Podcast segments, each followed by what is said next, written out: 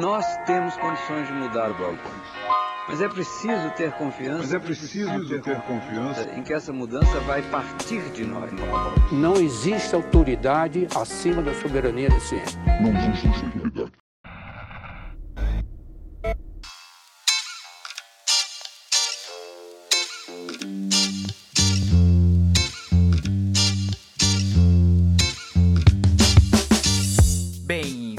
primeiro episódio do Nós da Nutrição de 2021. Aqui quem fala é Pablo Couto.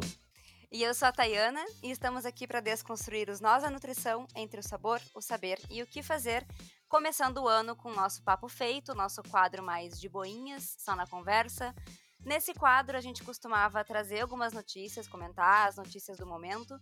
A gente mudou um pouquinho a dinâmica e a gente vai ter um episódio só para isso, logo logo, então fiquem ligados. Então hoje só uma conversa junto com a nossa convidada do dia, que é a Gabi. Gabi, te apresenta pro pessoal aí. Oi, pessoal. Então eu sou a Gabriela, a Gabi, né, como a Thay falou. Eu sou nutricionista, sou formada pela URGS, me formei junto com a Thay em 2016 de lá para cá eu venho trabalhando muito com saúde coletiva e com nutrição materno-infantil. Fiz residência multiprofissional em saúde coletiva pela URGS também, de 2017 a 2019. E em 2019 terminei a residência e ingressei no mestrado em saúde coletiva também na URGS. Sigo aqui estudando, então tenho como tema de pesquisa a alimentação de crianças menores de um ano. Trabalho principalmente com aleitamento materno dentro uh, dessa perspectiva. E além disso, desde 2020, comecei uma empresa de nutrição materna infantil com uma amiga muito querida e também nutricionista, a Cristi. E a gente vem trabalhando com gestantes, principalmente, com consultorias de amamentação e com introdução alimentar. Então, acho que resumindo assim, profissionalmente é isso, né? Rapidinho, quem eu sou. Só isso. Só isso. Só esse monte de coisa. Só rapidinho, assim, em algumas palavras. Uh, e para além disso, né? Eu sou a Gabi, eu sou uma mulher que ama ler, então eu tô sempre lendo de tudo que vocês imaginarem, mas principalmente uns livros bem bobinhos de romance eu amo, uns clichês bem clássicos, assim, para fugir. Acho que a gente tem tanta leitura dura dentro da academia, né? Tanto texto científico que os meus romances, assim, me salvam, né? Aquela leitura para esvaziar a mente. Uh, nesse ano de pandemia, a gente acho que redescobriu muitas coisas, né? E eu redescobri a música nesse espaço. Eu não canto, eu não toco, mas eu tenho vivido de música, tenho me alimentado, eu tenho ouvido música quase que o dia inteiro. E os podcasts têm entrado nisso também, que era uma coisa que eu não tinha muito costume.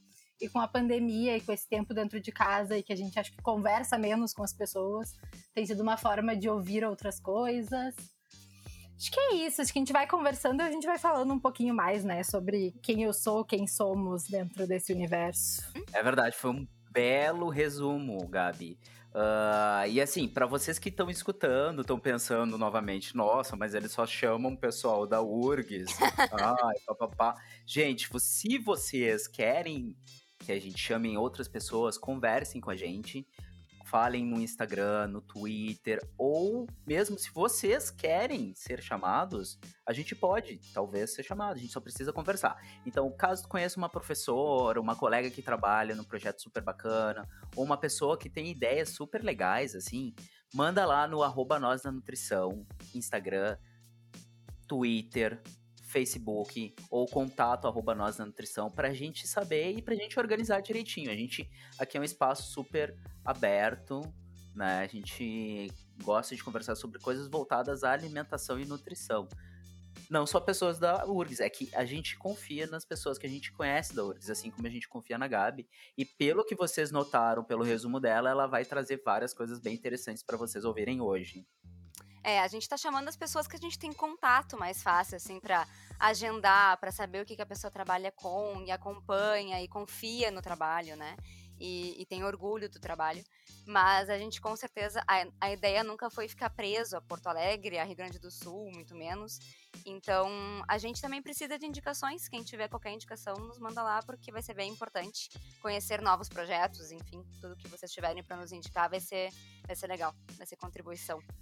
Exatamente. E a Thay falou uma coisa que é fundamental, assim, que é esse contexto de que nós estamos e somos um projeto independente. Dito isso, Gabi, Eu, você falou de romances. meus romances.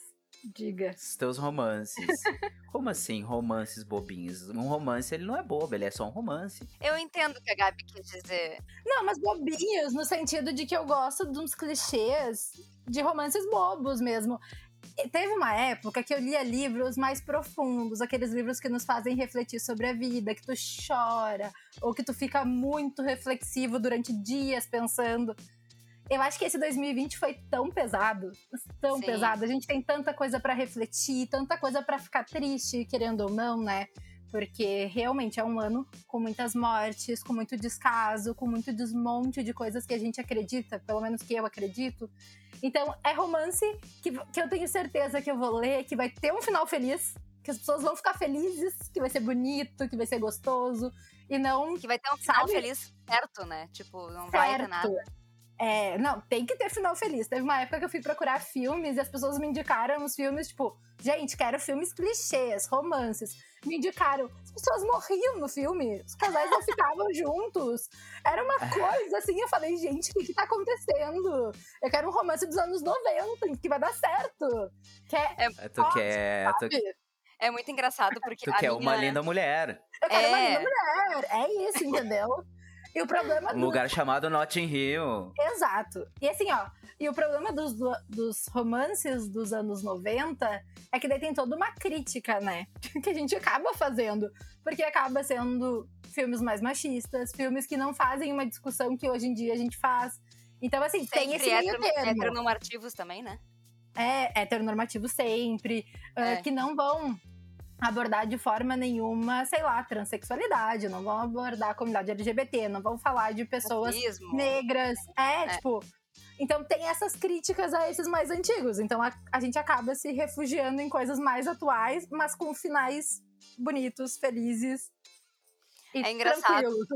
Engraçado porque a minha fuga é totalmente ao contrário. Eu gosto de ler fantasia, que aí até que é parecido, assim, nesse sentido de viajar bastante, de ficar bem fora da realidade.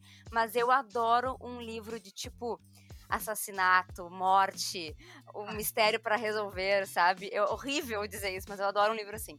Então as minhas fugas de 2020 foi ler livros de investigação policial e, tipo, sabe? Só coisas horríveis acontecendo. é ao contrário. Não. Tipo, ver vocês falando sobre essa questão de fuga, romance, clichê, coisa leve, coisas heteronormativas que acabam não fugindo, me lembrou de um seriado que é baseado em uma série de livros de uma autora chamada Diana Gabaldon, se eu não me engano, que é Outlander. Ah, Tá. sim. Ah, sim, Se eu não estou Não. Exatamente, se eu não tô enganado, ainda tem na Netflix ou Tem. talvez no Amazon Prime, em algum lugar assim, no streaming, né? Então, é uma série que tem uma pegada com bastante romance, assim, é bem afetivo, a questão do amor, de sexo principalmente, ah, e tem um pouco de fantasia, porque ela é uma enfermeira que acaba entrando no espaço-tempo, voltando no tempo. Isso não é spoiler, porque é o início da série. ela acaba voltando no tempo Sim, é sobre isso a 1700 série, né? É, é a questão. 1700 e alguma coisa, eu acho, que ela volta. Ah, pra vocês terem uma noção, ela volta pra um período que é próximo ao que se passou naquele filme homônimo do, do Coração Valente. Aham. Uhum. Então, assim, é, é- e tem algumas questões que não são heteronormativas. Ele acaba quebrando bastante o paradigma. Os livros, se eu não me engano, são um pouco mais profundos com relação a isso.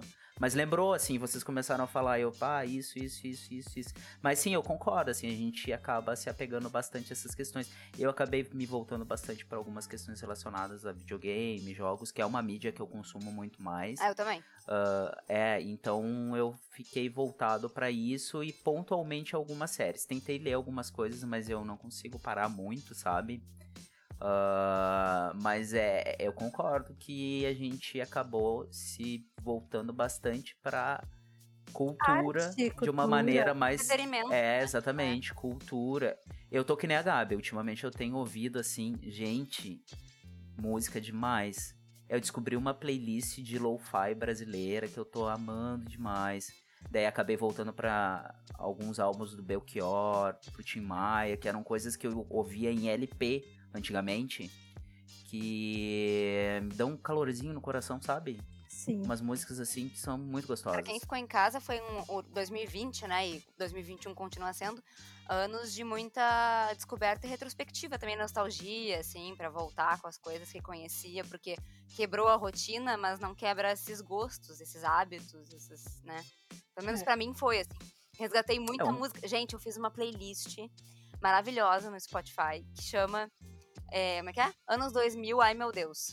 Tipo, só música ruim dos anos 2000, assim, que foi a minha infância e minha adolescência, que, Aham. que hoje não daria certo, que são músicas, assim, não dá pra querer, mas que eu amo muito, sei a letra, sei a coreografia, sabe? É o teu prazer vergonhoso. Nossa, tipo, total. Gui- Guilty pleasure. Guilty pleasure total. Já quero procurar, já quero acessar a tua playlist, porque é isso, né? A gente. E eu acho uma discussão importante que a gente não faz tanto assim na, na área da saúde, fazendo um gancho, né, com o que a gente trabalha, que é como a arte a cultura, elas são importantes para nossa saúde, né, principalmente para nossa saúde mental, e elas compõem isso. E a gente desvaloriza muito. A gente não a gente, mas eu digo o meio como um todo, né? ah, não considera isso cuidado. Como que música, como que livro, como que arte pode ser incluído no cuidado dos sujeitos, né? Como que isso faz parte ah, da nossa construção, mas como que a gente pode usar isso como refúgio também. E 2020 veio para mostrar que a gente não vive sem arte, a gente não vive sem cultura, a gente não teria sobrevivido esse ano sem filme, sem série, sem livro, sem música. Não tem como, não, não tem. Total. Pra mostrar o valor disso, né? Porque muita gente não valoriza isso. Logo que começou essa função do coronavírus, as pessoas começaram a ficar em isolamento, isso surgiu bastante, né? Esse questionamento. Se esta pandemia tivesse ocorrido em meados de internet, Nossa. ah, teria sido uma configuração completamente diferente. Porque o que segurou muito as pontas de isolamento social de algumas pessoas foi o poder ter acesso a coisas e a pessoas sem precisar ver as pessoas, né? Eu ia ver Com toda a minha certeza. fita VHS se fosse naquelas, na época, porque era o que tinha em casa pra ver. É verdade, é verdade. Mas isso dialoga de certa forma com comida, né, pessoal? Porque olha só, a gente para pra pensar em questão de algum tipo de desestrutura psicológico ou social, socialmente falando, assim, ou individualmente falando, e daí o quanto que a pessoa ela necessita de prazer, né? Ah, ela precisa de alguns componentes que gerem prazer pra ela e ela vai buscar ah, precis... então, tipo, ah, eu tive estresse no trabalho, ou eu tô com uma alteração hormonal, tô em TPM, alguma coisa assim, e, cara, eu comi demais. Ponto. Sabe? Sim. Ou aconteceu tal coisa. Ponto. É aquela necessidade de prazer basal mínimo pra gente não surtar. E eu acho que a cultura e música, filme, que acaba sendo que a gente tá falando um pouquinho, que tá dentro desse contexto da cultura, acaba entrando um pouco nisso, assim, sabe? A gente tava tão o tempo inteiro sendo exposto a vários, e ainda estamos, né? A gente não pode esquecer, que isso é bem importante falar, que não acabou, Sim. que a gente acaba buscando essas questões e voltando pra muitas coisas que às vezes há muito tempo atrás traziam um benefício pra nós, um prazer, e a gente redescobre isso, sabe? É, eu acho bacana, assim, eu acho que a gente tem que realmente procurar coisas que nos tragam esse prazer. E que coitada das pessoas, e que pena, e que pecado das pessoas que não conseguem ter acesso, ou não podem, por correria, sabe? De, É, ou que até, alguns ou que até não É. ficaram em casa tiveram esse momento porque estavam em trabalho, essencial ou não, né? Porque muita coisa não essencial tava aí abrindo normalmente, fazendo as pessoas saírem. Então, nem todo mundo ficou nessa coisa de ficar em casa e consumir tudo isso porque tava trabalhando normalmente, às vezes até mais, por conta da pandemia, né? tem duas coisas nisso, né? Uma para mim que é muito nítida é que a gente que ficou em isolamento e em home office trabalhou muito mais do que quando tu estava trabalhando fora, e eu acho que isso é unânime, né? Porque tu não tem mais um horário É. de trabalho, mesmo que tu queira ter, que tu seja muito disciplinado, o teu telefone, ele toca e tem mensagem em qualquer horário, porque mesmo que tu seja disciplinado, nem todo mundo é. Né? Então tem gente que manda mensagem domingo falando de trabalho, tem gente que manda de noite. Então tu acaba tá- que acaba ah, estando sempre bombardeado pro trabalho e por questões que tu precisa resolver, que tu precisa pensar sobre quando tu tá em casa. E que tu não tinha tanto, porque as pessoas faziam isso naquele horário comercial enquanto tu estava em contato com elas. E a outra coisa que acho que foi o Pablo que falou, né? Que pena quem não conseguiu acessar isso. Ah, tem pessoas que não têm condições de acessar, e tem uma outra situação que eu vejo muito, que são as mulheres mães em casa, em home office, com as crianças sem Nossa. escola e que não têm acesso ao lazer. Mas gente não, é tem porque, noção né? como é que tá sendo, né, pra elas. Tipo, Exato. não tem como se colocar no lugar dessas pessoas. É muito, é muito pesado, assim. Eu tenho tido a experiência de atender algumas dessas mulheres, mas principalmente para atender as crianças, mas a lógica, né, do que eu acredito de saúde, de acompanhamento e de nutrição não me permite atender as crianças sem olhar para essas mulheres, né? Não tem como, Sim, né? Se elas estiverem muito ah, sobrecarregadas, se ela, se eu se o meu trabalho for sobrecarregar elas ainda mais, porque tem isso, né? Quando a gente vai pensar principalmente introdução alimentar, que modifica muito a rotina das- dessas famílias. Então, se o meu trabalho vai sobrecarregar ainda mais essa mulher, eu preciso pensar como que tá a rotina dela e quais são as fugas e os escapes que ela pode ter. Porque elas não têm, né? São mulheres que passam o dia inteiro ou trabalhando ou cuidando das crianças. Que horário que elas têm para ler um livro? para colocar uma música que elas gostam e não galinha pintadinha? Baby Shark.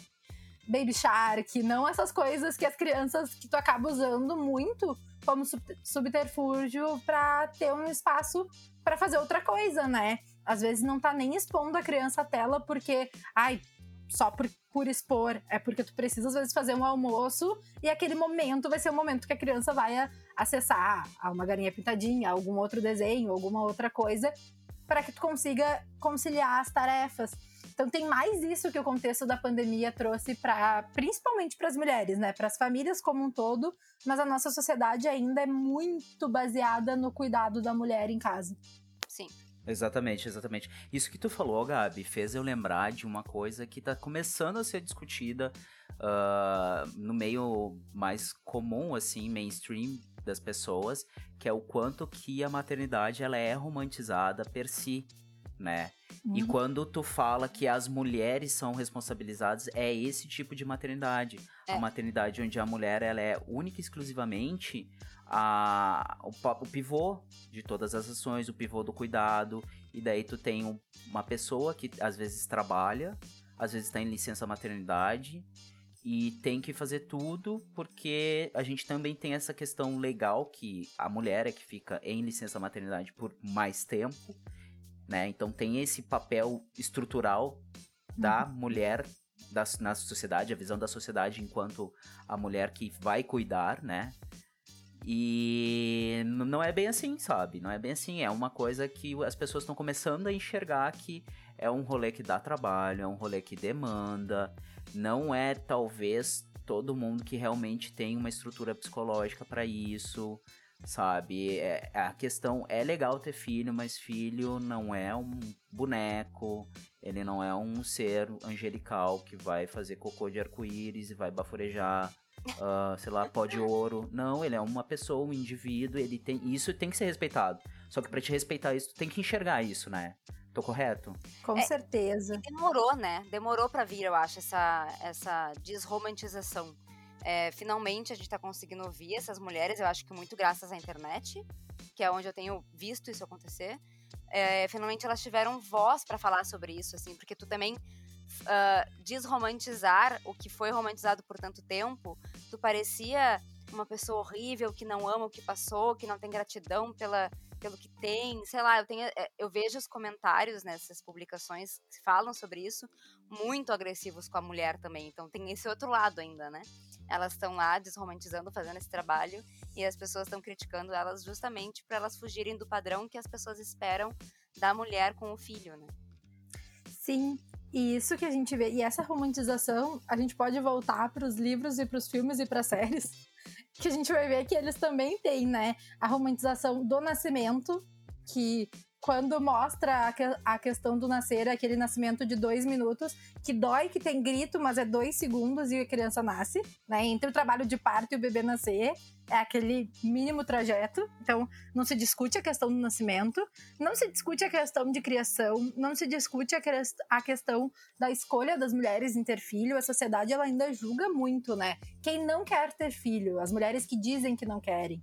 Então, é aquela Exatamente. mulher que que é a, a, problemática dentro desse contexto, né? Por quê? Porque é o maior amor do mundo, porque tu nunca vai é... ter uma vida É. completa se tu não tiver filho, tal, tal, tal. Mas essas mesmas pessoas que julgam essas mulheres, elas não ah, con- contam a verdade, digamos assim, né? Entre aspas, ah, do que é ter um filho. Não é, não tô dizendo que é horrível, gente. Eu trabalho com criança, eu amo criança e eu quero ter filhos.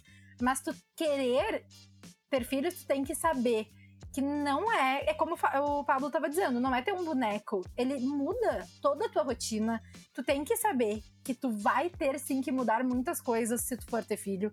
Que tu vai ter que reorganizar a tua vida, principalmente nos primeiros anos, porque precisa disso, né? A criança demanda uma energia e um tempo de cuidado muito grande. E para nós mulheres que ainda temos isso como uma carga maior, né, dentro da sociedade, ah, e dentro do contexto das famílias, principalmente as heteronormativas, né? A gente precisa pensar nisso. Tá, eu quero terminar o mestrado, eu vou fazer o doutorado agora. Em que momento que eu vou ter filho? Eu vou ter filho junto com o doutorado? Faz sentido isso pra mim? Né? Eu vou conseguir ah, dar conta de um doutorado com um bebê dentro de casa? Ou de Uhum. estar gestando durante um doutorado? Porque são cargas muito grandes, né? As pessoas falam que tu gesta a tua tese e tu vai estar gestando mais uma vida junto. Então são Exatamente. coisas que para a mulher pesa muito mais e que a gente não tem espaço na sociedade para discutir ainda, né? É, e tem uma questão, Gabi, eu anotei algumas coisas aqui pra ir refletindo em cima disso que tu falou, tá? Claro. Tem esse aspecto que tu falou, heteronormativo, acho que a gente poderia definir ele muito melhor e claramente como sendo conservador. Porque isso é uma Também. bandeira estritamente conservadora, sabe? Das Uhum. pessoas que enxergam que o pai é o provedor da- de- das finanças e, e agora estão mudando um pouco até meio entre os meios conservadores, né? Participação paterna, né? Mas mesmo assim a gente sabe que o Brasil é recorde em abandono parental. Ou Uhum. seja, fez o boneco, foi embora e nunca mais. Ah, e tem outra questão que é esse olhar do descaso. A mulher que não cuida, o xingamento em geral é que ela é ruim, ela é péssima, ela é uma vadia, por que que fez o filho, na hora de botar, né? Todas essas Uhum. questões que, em última instância, colocam ela como a pior pessoa do mundo e sempre dessa maneira mais conotativa, sexualmente falando. E tem a Uhum. outra questão que é da academia, né? Que daí a gente pode até depois, se a gente tiver tempo, se a gente conseguisse o assunto se levar pra lá, é de que a academia é diferente de outros lugares, ela não é um ambiente num pós-doutorado, no mestrado, ou muito menos na graduação, e os professores que sabem muito melhor disso, que pensam em ter filho, eles pensam nisso também, ah, de que a academia não é um ambiente que ele te propicia ter um filho, porque tu não tem licença maternidade, se tu tem, tu tem que fazer um rolê, porque a bolsa não prevê isso, então é tu tem uma os recursos. pra tu conseguir, né? Essa É licença, bem uma co- coisa extremamente direito. complicado. É, quando o teu projeto prevê é de uma maneira muito específica, eu posso estar cometendo alguns equívocos aqui, mas em geral, a ciência, a academia, ah, elas não têm um espaço pela mulher, sendo que elas são compostas, assim como na sociedade, majoritariamente pelas mulheres. Eu acompanhei, quando eu era representante discente na URGS, eu acompanhei um processo de licença maternidade para uma aluna, ah, que é basicamente a mesa era composta por mulheres, porque a nutrição, no geral, é, muita, é muito composta por mulheres, né? Tanto professores quanto alunos. Então a mesa era composta por mulheres, a- as alunas, a maioria era- eram mulheres, representantes discentes também. E eu lembro que foi uma confusão para conseguir fazer essa, essa, essa hum, licença maternidade acontecer para essa aluna. E provavelmente não era a primeira vez que uma aluna, né, estava gestante, assim, não é nada muito fora do que a gente espera né, das pessoas. Então, foi muito complicado, foi muito demorado, foi muito desgastante para a pessoa que estava pedindo na época. Era minha colega. E eu lembro que tiveram que se adaptar muitas coisas para acontecer isso. Sendo que, de novo, não é nada muito fora do, do, esperado, assim. São várias mulheres de várias idades, em algum momento alguma pode engravidar durante a, a graduação, né? E, e, eu lembro que conseguiram liberar, assim, mas mesmo assim com muitas adaptações. Não era uma licença como se espera que a mãe tenha o tempo para ficar em casa com seu filho. Ela tinha que o tempo todo estar envolvida e ir presencial na URGS, porque a URGS não conseguiu se organizar na época para atendê-la à distância, por exemplo. Então foi é, bem sendo complicado. que é, é, sendo que é um dispositivo que já existe legalmente dentro do de todos os, os pretextos ali, de toda é, a questão legal que tem na URGS, né? Sim. Na universidade, especificamente falando. É. Óbvio, a universidade, ela é uma autarquia, não sei, não lembro direito, ela é um ente federativo uh, autônomo, então ela vai ter, cada uma vai ter suas normas, Sim. mais ou menos isso, assim. Mas, de certa forma, isso meio que existia naquele contexto e mesmo assim foi entravado, né? É, foi muito complicado. É isso, eu ia dizer isso. A gente tem legislações para proteger essas mulheres, mas muitas vezes elas esbarram em burocracias dentro das instituições. Na graduação, isso é mais difícil, porque o que a mulher poderia fazer, né, no caso da nossa colega, era pegar, sei lá, uma disciplina e se manter afastada, né, das outras no geral para ter mais tempo. Só que isso vai, né, contribuir para um atraso no período de formação dela, né, com, com a finalização. E outras questões de quebra de requisito de disciplina, enfim, que vai, vai sendo meio que uma bola de neve. A gente não tem uma estrutura que seja adequada para essa mulher. E depois que acaba o período, que se eu não me engano é quatro meses de licença, que tem algumas né, condições para ajudar, uh, não tem mais nada. E a universidade ela não é um espaço acolhedor para bebês. Você não consegue ir para aula com um bebê, a não ser que tu tenha um professor que seja muito uh, empático com a situação, né, para para auxiliar e para remanejar, é um ambiente que se um bebê chorar, todo mundo olha torto e olha feio, como se ninguém nunca tivesse sido criança e nunca tivesse chorado em outros espaços, né? Não é um ambiente acolhedor. A residência, ela como tem uh, contribuição com o INSS, tem licença maternidade, então tu consegue sair de licença recebendo um valor, não exatamente o valor da bolsa, mas né, o teto do INSS, do INSS uh, e depois tu retorna e cumpre as tuas atividades. O mestrado e o doutorado, toda a pós-graduação a estricto senso, né, que a gente chama, eles não têm. Não tem nenhuma legislação que fale sobre licença maternidade. Então, se tu recebe bolsa, por exemplo, eu sou bolsista da CAPES, eu não tenho como pedir uma licença maternidade se eu engravidasse nesse período. Então, quem não tem bolsa consegue negociar o prazo, atrasar a sua defesa em combinações internas dentro do programa, mas não tem nada que nos resguarde enquanto mulheres, enquanto mães, dentro da pós-graduação estricto senso. É, para trazer também a, a, reflexão, não é no nível acadêmico, mas me lembrei agora, enquanto a gente estava conversando, que as mulheres também que trabalham de forma autônoma, empreendedoras, enfim, não se tem licença maternidade, né? Uh, não. Não tem, porque ela se vira Uhum. sozinha, o negócio é dela, então ela ou ela acumula dinheiro e não tem cliente naquela, naquele momento, não tem serviço ou qualquer coisa parecida, ou ela para tudo e fica na sua licença dada, digamos assim, eu me dei uma licença, é, lidando com aquela com aquele custo, né? É. Tem a opção é. de contribuir com a Previdência autonomamente, e daí tu pode pedir licença. Tem algumas questões, é. tem que ver tempo é, de eu, contribuição. Eu ia falar isso, sim. É, envolvidas, é, né? É, não conheço, isso, assim. Isso se tu quiser contribuir, porque às vezes não as pessoas fazem as contas e não vale muito a pena, né? Mas tem esses problemas envolvidos ao não fazer a previdência, né? Um deles é a licença. E é bem complicado, assim, para quem tá querendo, de novo, como tu comentou, né? Planejando a vida, assim, ah, eu vou fazer isso, vou fazer aquilo, vou fazer aquilo, aonde eu vou encaixar o filho? É, no momento que tu escolhe a vida autônoma ou empreendedora ou qualquer coisa parecida que tu não tenha um vínculo com uma empresa ou uma instituição, uh, também tem que se pensar nisso, né? Quanto tempo eu tenho que ter de previdência para poder ter uma licença maternidade é, justa, para eu poder ficar quatro meses, cinco, seis meses com, com um bebê, né?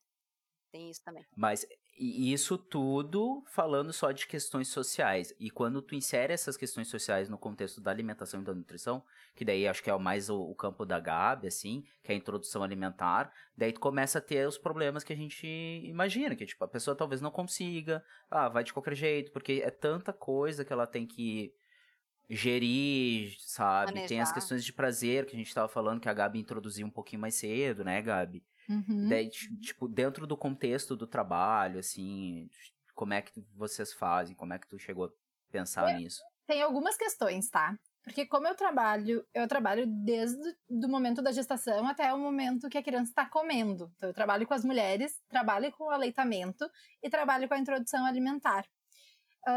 para dizer para vocês, assim, eu acho e o que eu tenho encontrado que a questão da amamentação ainda é mais difícil do que a introdução alimentar.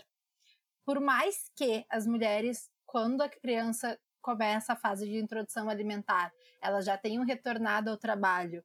Muitas vezes as crianças ou elas têm um cuidador ou uma estrutura familiar que dá conta de estar com essa criança em todos os horários, porque ela não pode ficar sozinha, obviamente.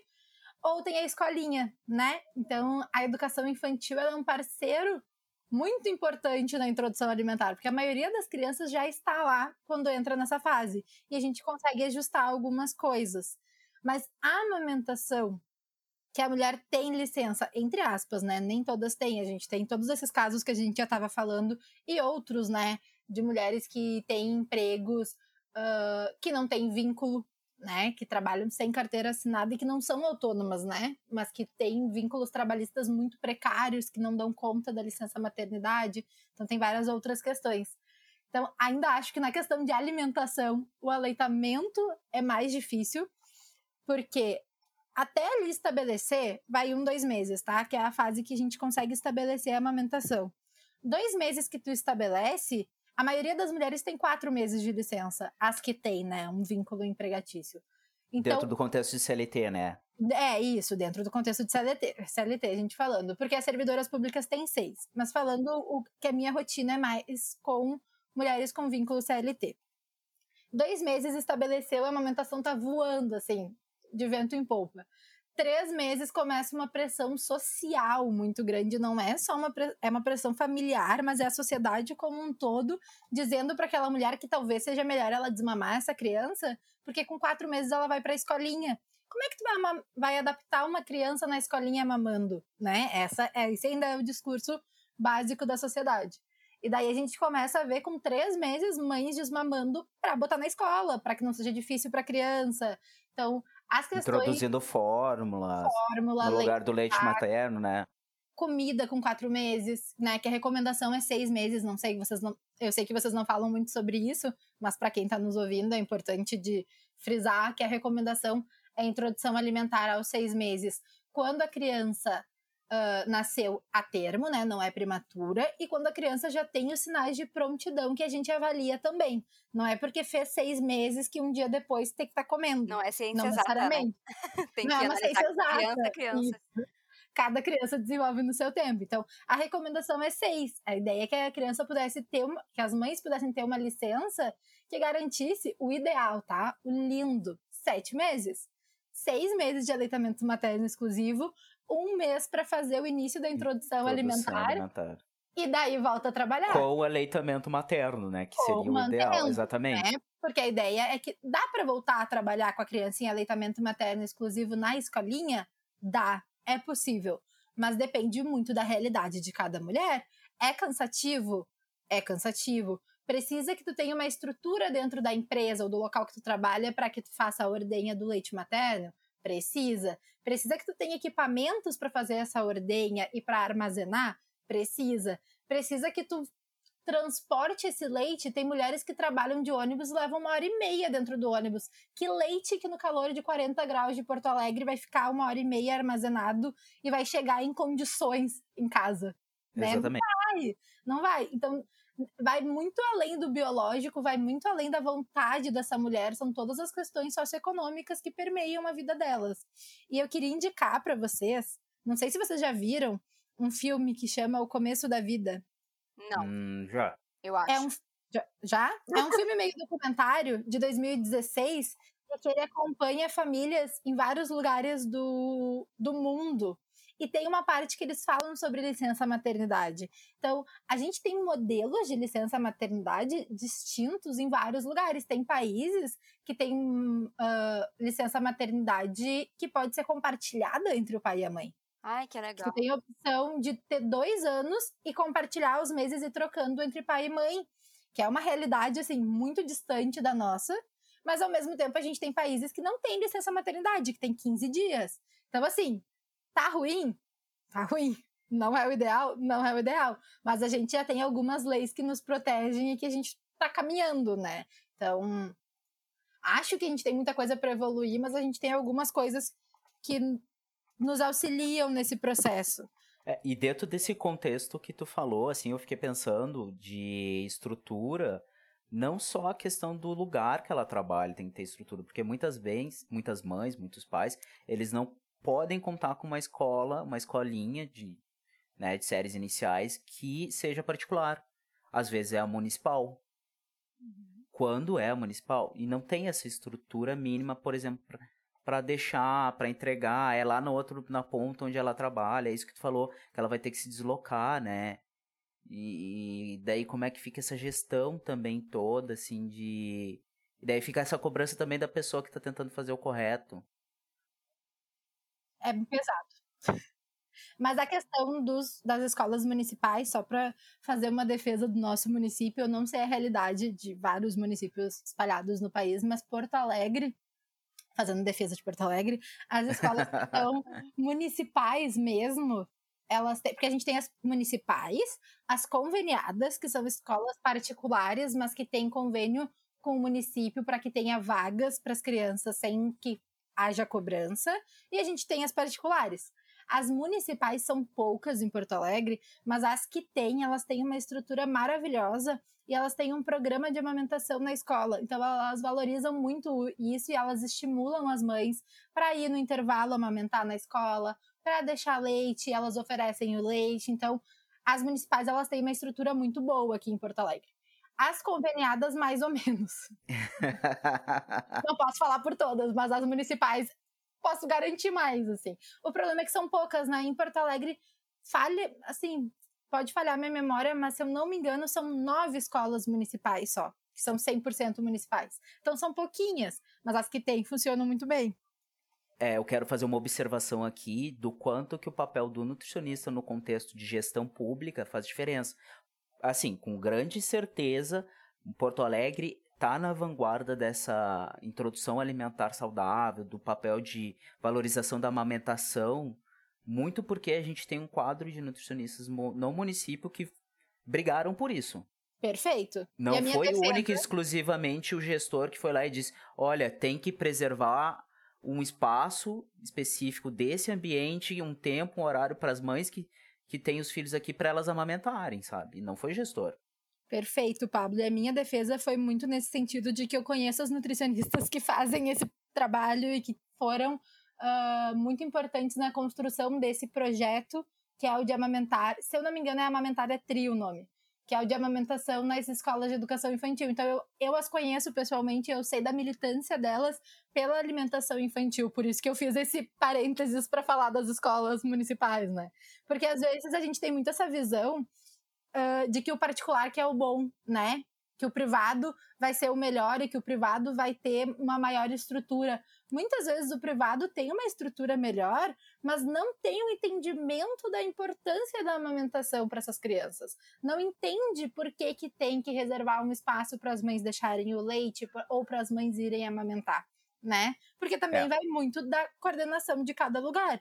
Tem pessoas que têm uma escola e que amam aquilo que é o propósito de vida, e tem pessoas que têm uma escola porque dá lucro. Então, a gente tem que saber separar essas coisas também, que existem dentro do mercado, né? Da mesma forma que vai ter profissionais em todas as áreas que fazem ah, por amor e dinheiro e uns que fazem só por dinheiro. Então, a gente tem que cuidar, assim, e dentro das escolas do município, como a gente tem essas profissionais que são muito capacitadas e que são muito dedicadas, né? Dedicam a vida para isso, e que é a vantagem da gente ter servidoras públicas, né? São pessoas que, independente do que aconteça com, com qual é o partido ou quem é o governante no momento, são pessoas que seguem lá para dar continuidade às nossas políticas públicas e garantir que as nossas crianças sejam, sejam bem cuidadas, garantir que as políticas de alimentação e nutrição sigam acontecendo dentro do município.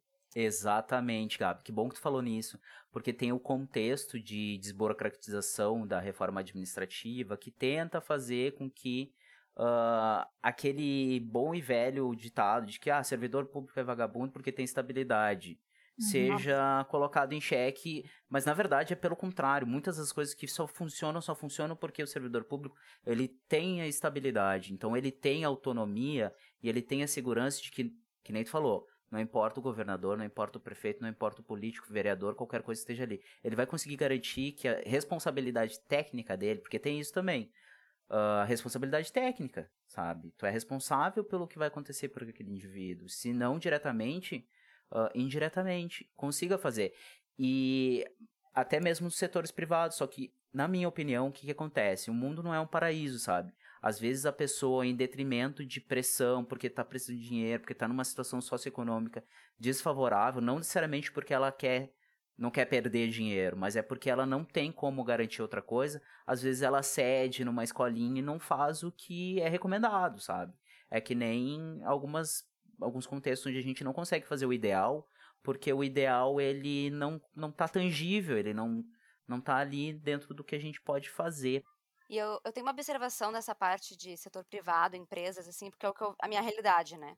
Quando a Gabi comentou ali das dificuldades que tem de, é, de ter um lugar para a mulher conseguir amamentar, de ter uma coisa para poder, poder conservar o leite, enfim, me lembrou. E eu fui pesquisar, inclusive, enquanto vocês conversavam, até para não cortar o papo, que estava ótimo. eu fui pesquisar porque o que está em lei previsto para empresas, né, CLT, e não para instituição pública e tal porque a gente teve uma a reforma trabalhista, né, que alterou algumas coisas na, na lei da CLT, e uma delas, uma das coisas que estão lá, é que a mulher, quando ela está amamentando seu filho, uh, até que esse complete seis meses, então mesmo que ela volte, né, depois dos quatro meses ela volta, até que o filho complete seis meses, ela tem direito a dois descansos especiais de meia hora cada um por jornada de trabalho. É, e aí, falando disso já, eu, eu sei, assim, que isso é muito confundido com os, os intervalos já existentes de repouso, que tem um período de repouso previsto na, na jornada de trabalho normal, mais o de alimentação. Então, além do repouso normal e da alimentação, mais dois descansos especiais de meia hora cada um para amamentação. Isso está previsto em lei. E claro, de acordo com a lei trabalhista, né, acordado entre empregada e empregador qual é o melhor momento disso. E além disso, dentro da lei também tem de que o espaço precisa, a empresa precisa obrigatoriamente de um espaço adequado dentro do estabelecimento para que elas guardem e assistam os seus filhos durante a amamentação, uh, só que em empresas que contam com o trabalho de mais do que 30 mulheres. Então, uhum. empresas com, menor, com menos de 30 mulheres, eu não sei o que elas fazem, né? Mas tudo bem. Porque em previsto em lei só empresas que tenham mais do que 30 mulheres trabalhando. E isso envolve desde berçário até sala de alimentação, cozinha e instalação sanitária. Então, assim, trazendo o que a lei traz e trazendo o que eu vivo no dia a dia, isso é muito difícil de tu encontrar, por mais que seja previsto em lei. As empresas não fazem isso, as empresas não se preocupam com isso. Pelo menos não as, as, as pequenas. E não necessariamente por negligência, às vezes, muitas vezes não conhece a lei, né? Deveria conhecer, mas não conhece e às vezes não tem o recurso financeiro de, em primeiro momento de fazer isso, fazer essas adequações, mas que é uma obrigatoriedade de quem trabalha com empresas, como é o meu caso, por exemplo, com consultoria, de trazer essas informações e já avisar e deixar isso programado desde o início em que a empresa está se formando. Porque não é adaptar um lugarzinho, um cantinho no corredor de uma portinha do, de produto sanitário para a mulher ir lá amamentar, né? Não é isso. Então, uhum. também tem que ter esse lado de quem trabalha em empresa, quem trabalha com, na gestão de empresas privadas, né, no setor privado, é, levar essas informações e tentar é, meio que lutar por isso, porque dificilmente tu encontra esse tipo de coisa dentro dessas empresas. Outra coisa que é muito comum que acontece, tá, é as empresas, assim, ou o empregador, especificamente falando, óbvio, não todas, né, uh, considerarem a empregada nutriz ou grávida, qualquer coisa que seja, o estorvo, que é aquilo que a gente estava enxergando, como a sociedade enxerga a mulher enquanto mãe ou enquanto grávida. Depende muito do ponto de vista, porque é muito comum, porque o, o, o empregador ele vai, ela vai se afastar seis meses, ele vai continuar pagando os encargos vai ter que arrumar um canto para ela ficar, meu Deus do céu, o que eu vou fazer com essa mulher? E daí a gente tem as questões relacionadas ao alto índice de mulheres que voltam do período de, de licença maternidade são demitidas, né? Justamente porque fica nessa situação. Sim, assim. é o que a assim. gente mais vê. É, Gabi, eu lembrei uma questão também, fazendo uma relação com aquilo que tu falou dos profissionais. Depois tu, eu vi que tu quer falar alguma coisa. Não deixa, não perde o que tu quer falar para tu fazer o teu comentário, tá? Tá.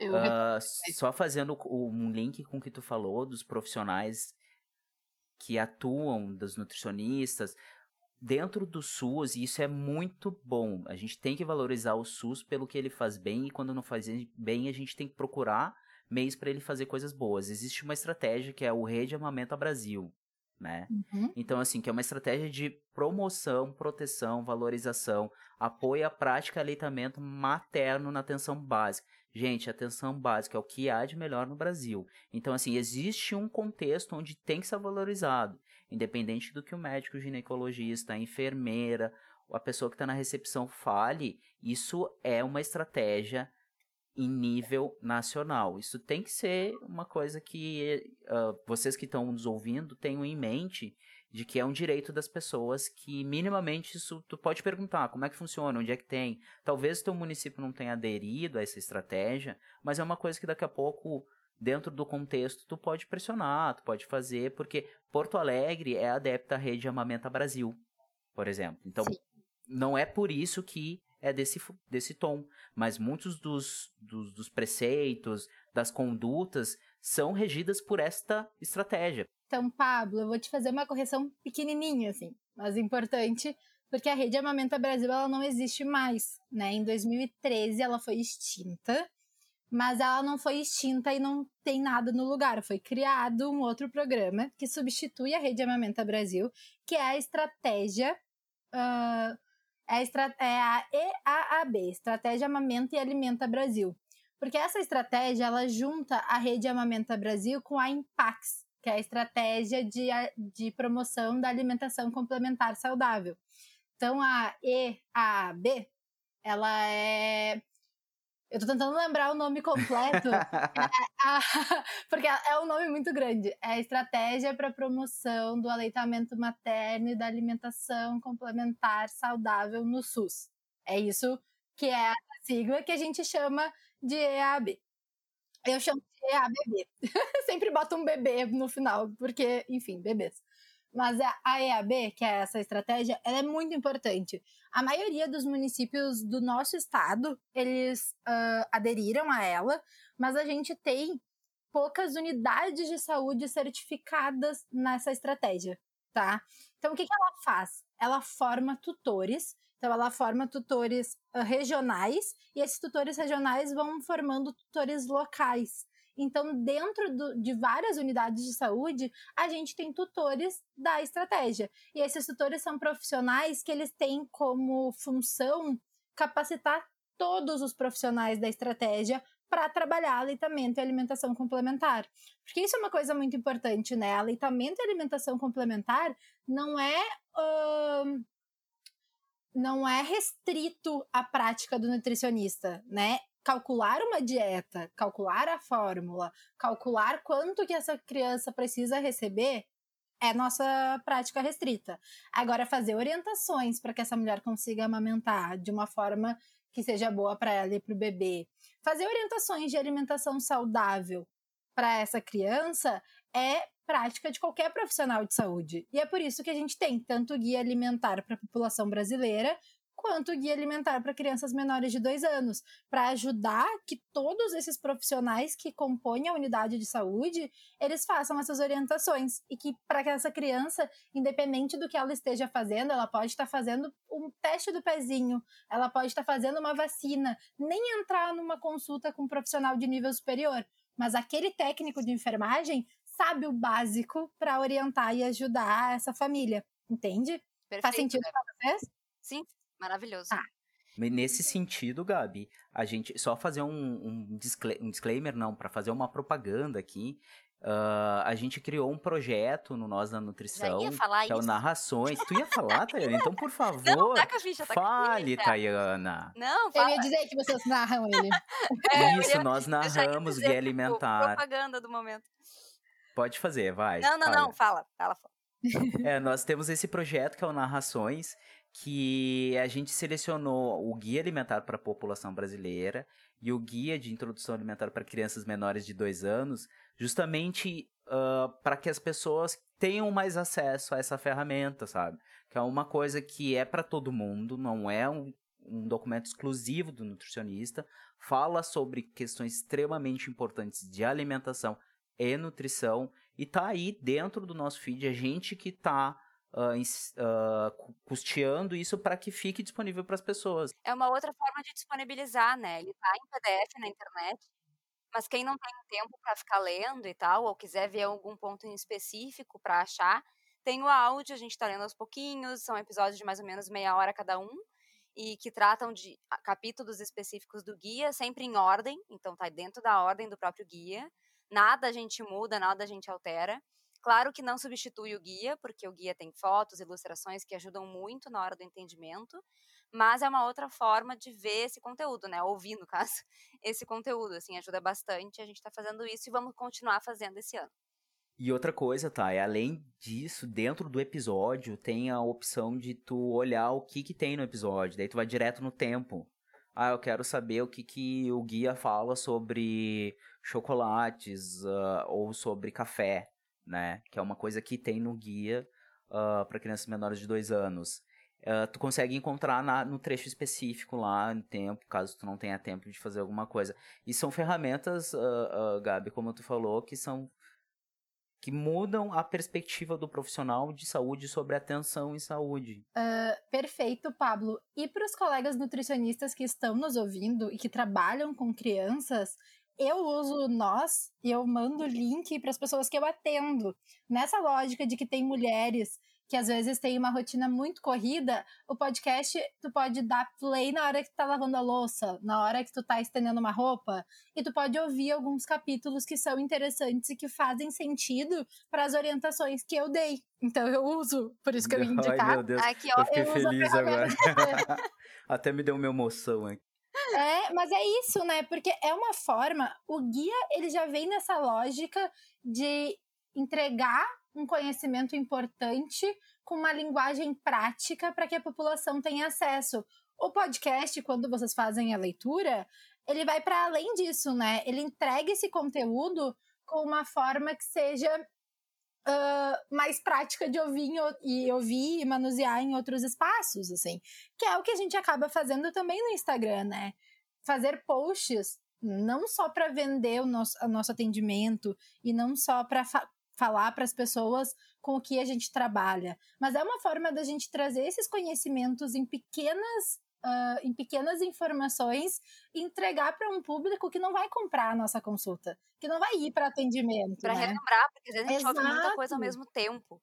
Então, quando passa um feed rapidinho ali, um story, um podcast, uma coisa que fala sobre o assunto, tu relembra aquilo. Até pra gente também, como profissional, é importante, né?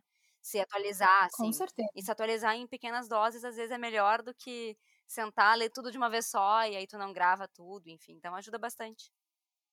E tem outra coisa, né, gurias, que é um dos motivos do porquê a gente criou o Nós da Nutrição. É a questão de tu disseminar uma informação que tu confia nas redes sociais. Uhum. Porque querendo ou não, muitas pessoas elas vão entrar em um processo de gestação.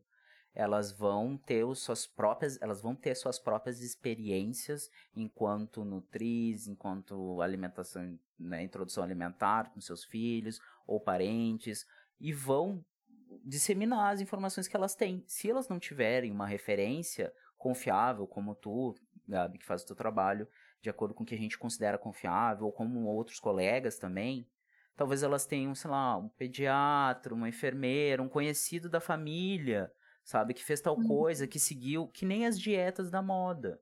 E isso acaba se disseminando, né? Ainda mais que a gente tem pessoas hoje em dia nas redes sociais que são super influentes e acabam fazer, tendo o alcance muito maior do que um documento que foi feito com todo amor e carinho por pessoas responsáveis, com intelecto super avançado, porém que fica lá num repositório da Fiocruz parado. Perfeito, assim. E, e assim, o guia, eu sou suspeita para falar, porque eu acho o novo guia alimentar para as crianças menores de dois anos um material muito bom e ele vai muito ao encontro do que eu acredito para nutrição infantil, sabe? A revisão dele foi muito importante porque o guia antigo ele estava muito ultrapassado, ele estava muito numa questão quantitativa de quanto tem que comer, de quantas porções de cada alimento e fugia da prática, da lógica, na verdade, da qualidade, que é o que o novo guia traz para adultos e que é o que o novo guia para crianças traz também. Então, quando a gente consegue que essas informações cheguem, também tranquiliza essas famílias. Porque vocês pensam, tem que ter cinco, seis porções de alimentos diferentes no dia. Uh, a gente sabe que tem, né? Quanto mais varia variado, melhor. Mas quando a gente trabalha isso só no quantitativo, a gente deixa essas famílias muito inseguras. A gente deixa essas famílias muito mais preocupadas, né?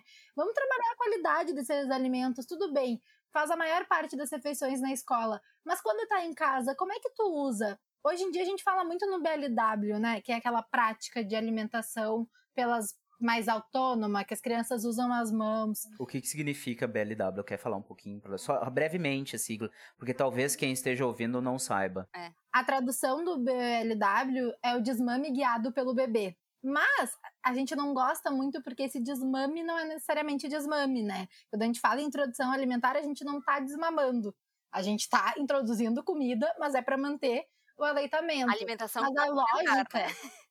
alimentação complementar, por isso que eu gosto mais. Então eu gosto de falar mais assim em práticas autônomas e práticas mais tradicionais, porque as tradicionais também não são ruins, né? Essa é a questão. Então, essas práticas autônomas, elas priorizam a autonomia da criança frente aos alimentos, a capacidade que a criança tem de pegar esse alimento, levar à boca, mas mais do que isso, a capacidade que a criança tem de regular sua fome sua saciedade, é confiar nas, que essa criança ela é capaz de saber o quanto ela tem que comer para estar tá satisfeita. Confiar que ela vai conseguir fazer esse controle em cada refeição e para isso tu não pode levar a colher à boca da criança. Porque quando tu leva e quando tu enfia a colher na boca da criança, e quando tu abre a boca, mostrando para a criança que ela precisa também abrir a boca e bota a colher lá dentro, não tem autonomia, né? Então a gente perde muito disso. Então o BLW ele vem mais nessa lógica. Então essas práticas mais autônomas, hoje em dia, elas fazem parte do manual da boa mãe. Não sei se vocês que talvez traba não trabalham tanto com alimentação infantil, mas a gente diz, né, que tem essa cartilha da boa mãe, que é a mãe que amamenta, a mãe que usa sling, a mãe que teve o parto uh, natural, Mais a mãe uma que teve... exigência para as mães. A gente tenta É, facilitar Que e tem aí... a doula, porque tem E que ter a doula. É. Isso, é a cartilha da boa mãe, né? Então o BLW ele inclui, né? Foi incluído nessa cartilha, nesse bingo da boa mãe, digamos assim. Mas, por exemplo, uma mulher que trabalha o dia inteiro e a criança fica numa escolinha, ela não vai fazer BLW na escolinha. Não vai. Eles não vão dar a refeição para a criança. Imagina 10 crianças comendo ao mesmo tempo com as mãos. Não é não, não faz sentido, né, para as instituições. Então, assim, tá.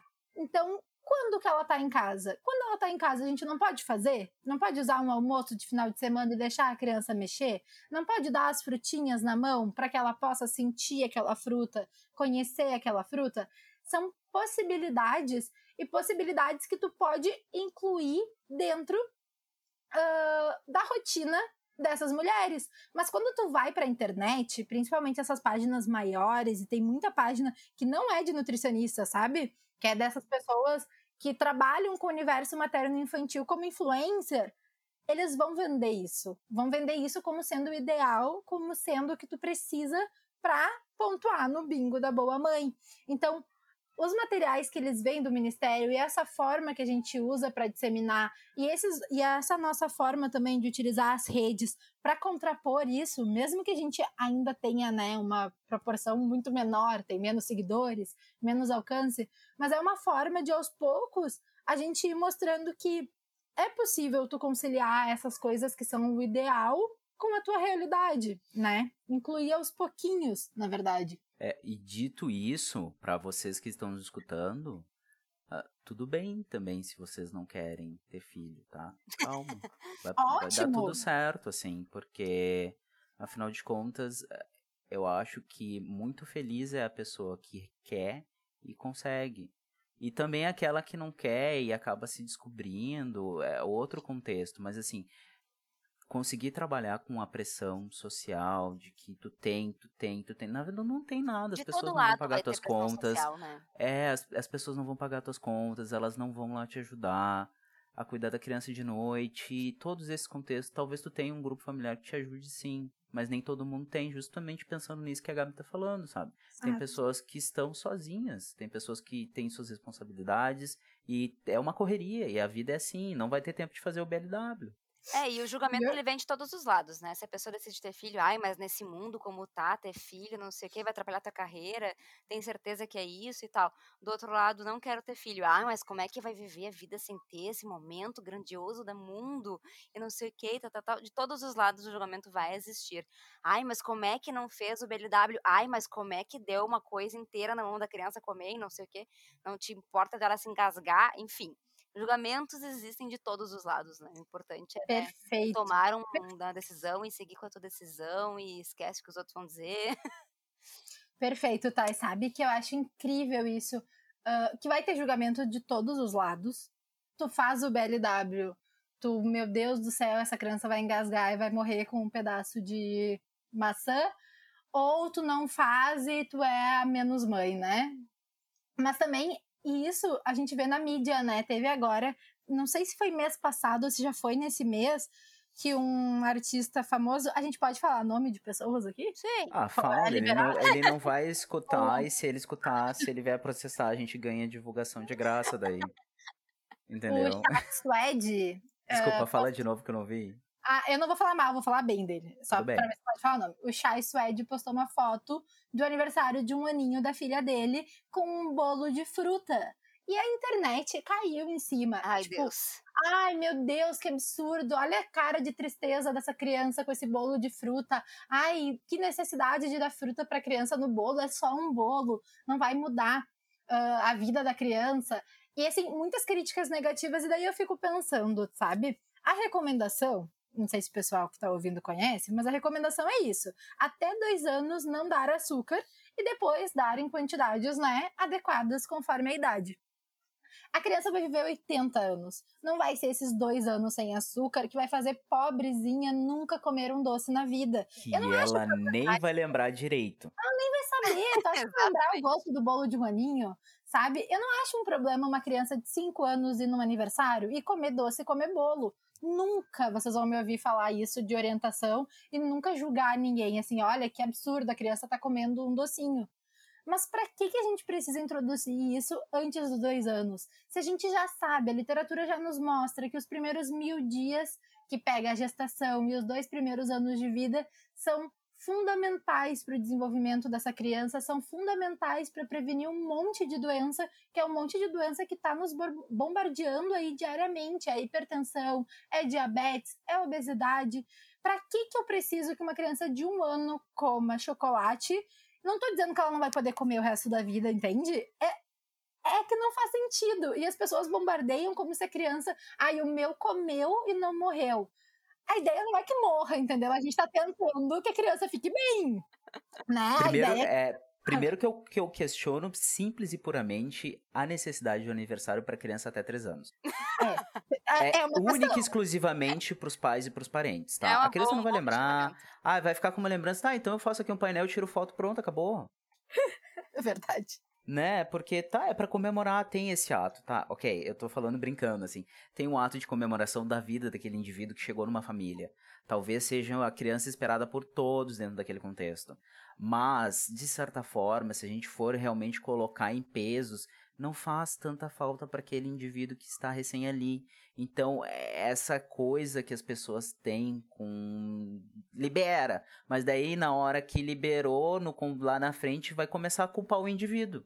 Só que Uhum. é no contexto do início, toda essa, toda essa introdução, todo o processo de, de, de não reflexão alimentar, que a pessoa, depois, lá na frente, vai ser prejudicada ela exclusivamente, por pura e única pressão social. Ai, gente, eu fui ver a foto da- do bolo, coisa mais linda o bolo, até procurei. Lindo. E aí vi os comentários também, fiquei tão triste, gente, porque é- parece que é só gente pra encher o saco, sabe? E é, gente. É só pra cagar regra, porque não, não É. entendeu? Uma pessoa botou, tipo, devia ser proibido por lei dar bolo de frutas pra criança. Gente, pelo amor de Deus, tanta coisa acontecendo no mundo. É, exatamente. Proíbe dar bolo de fruta, mas daí tá lá o presidente gastando não sei quantos milhões em leite condensado. O que, que adianta, meu Pelo amor amigo? de Deus. Desculpa, mas é impossível não fazer piada com isso. Não, não. É, não, mas é, perfe- é isso mesmo.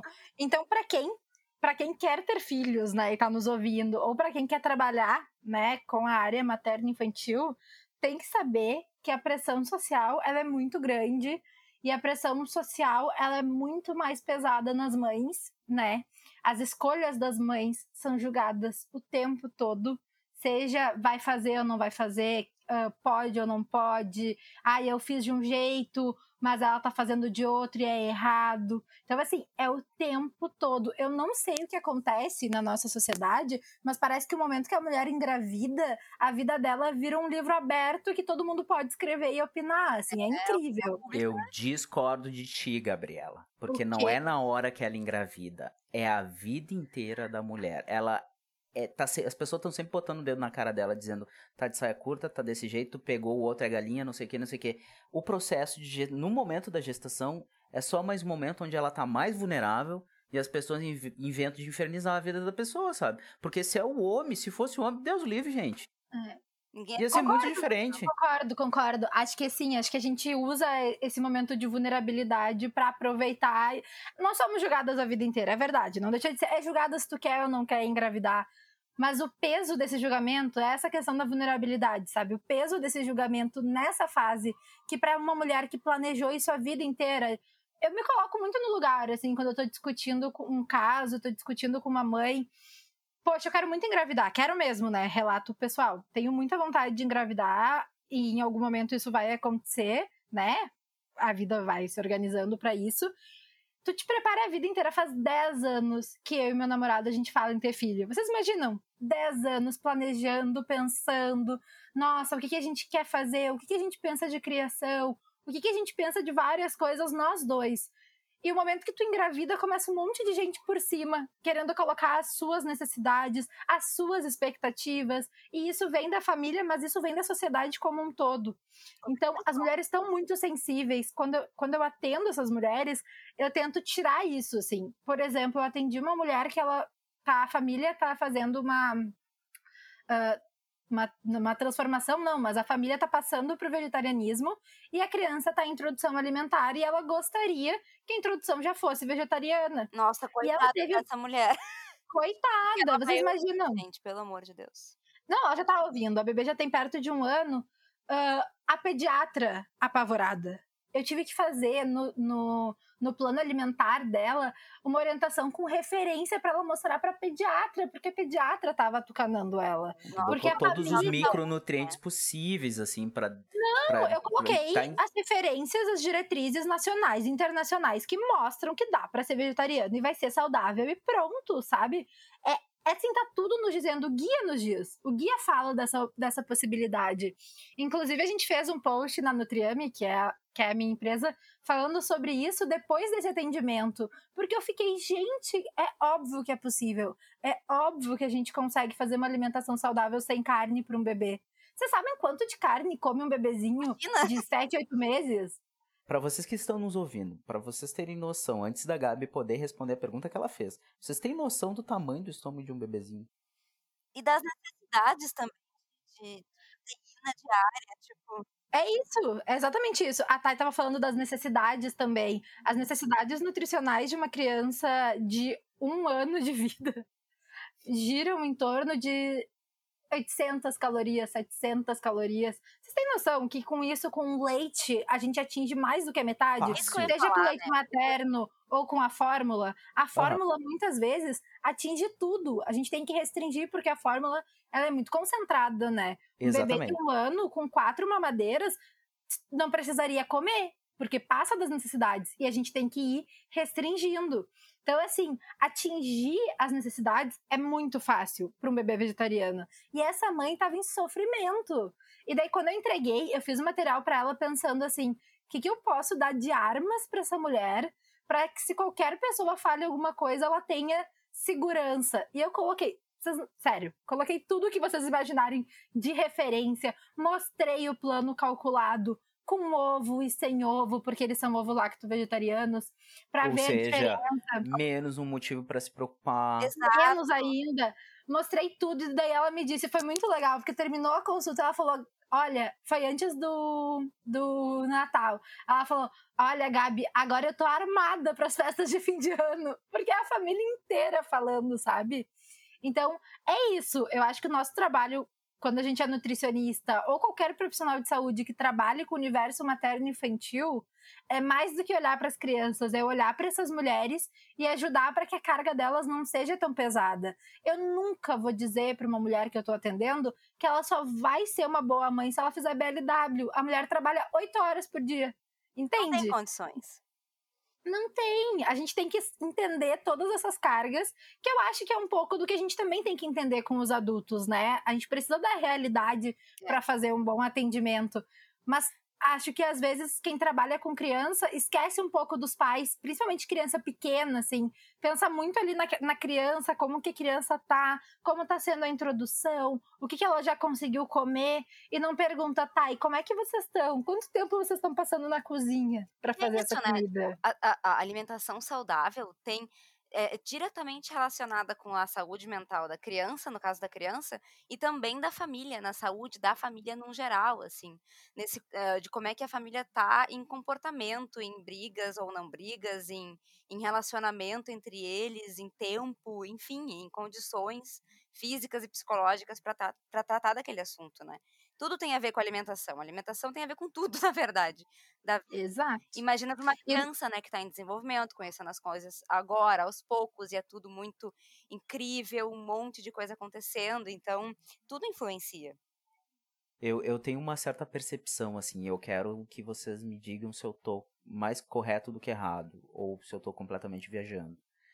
Ah, eu observo, pelo menos lá no meu município e também no contexto familiar, de que existe uma necessidade social para as crianças de uma hiperalimentação, de que só vai nutrir quando aquela criança estiver cheia, estourando, esturricada. Tantas vezes eu não foi incomum de ver, sei lá, uma criança, um familiar, um parente, um amigo, dar tanta boia para a criança, a criança dava aquela vomitada para fora, sabe? Nossa, sim.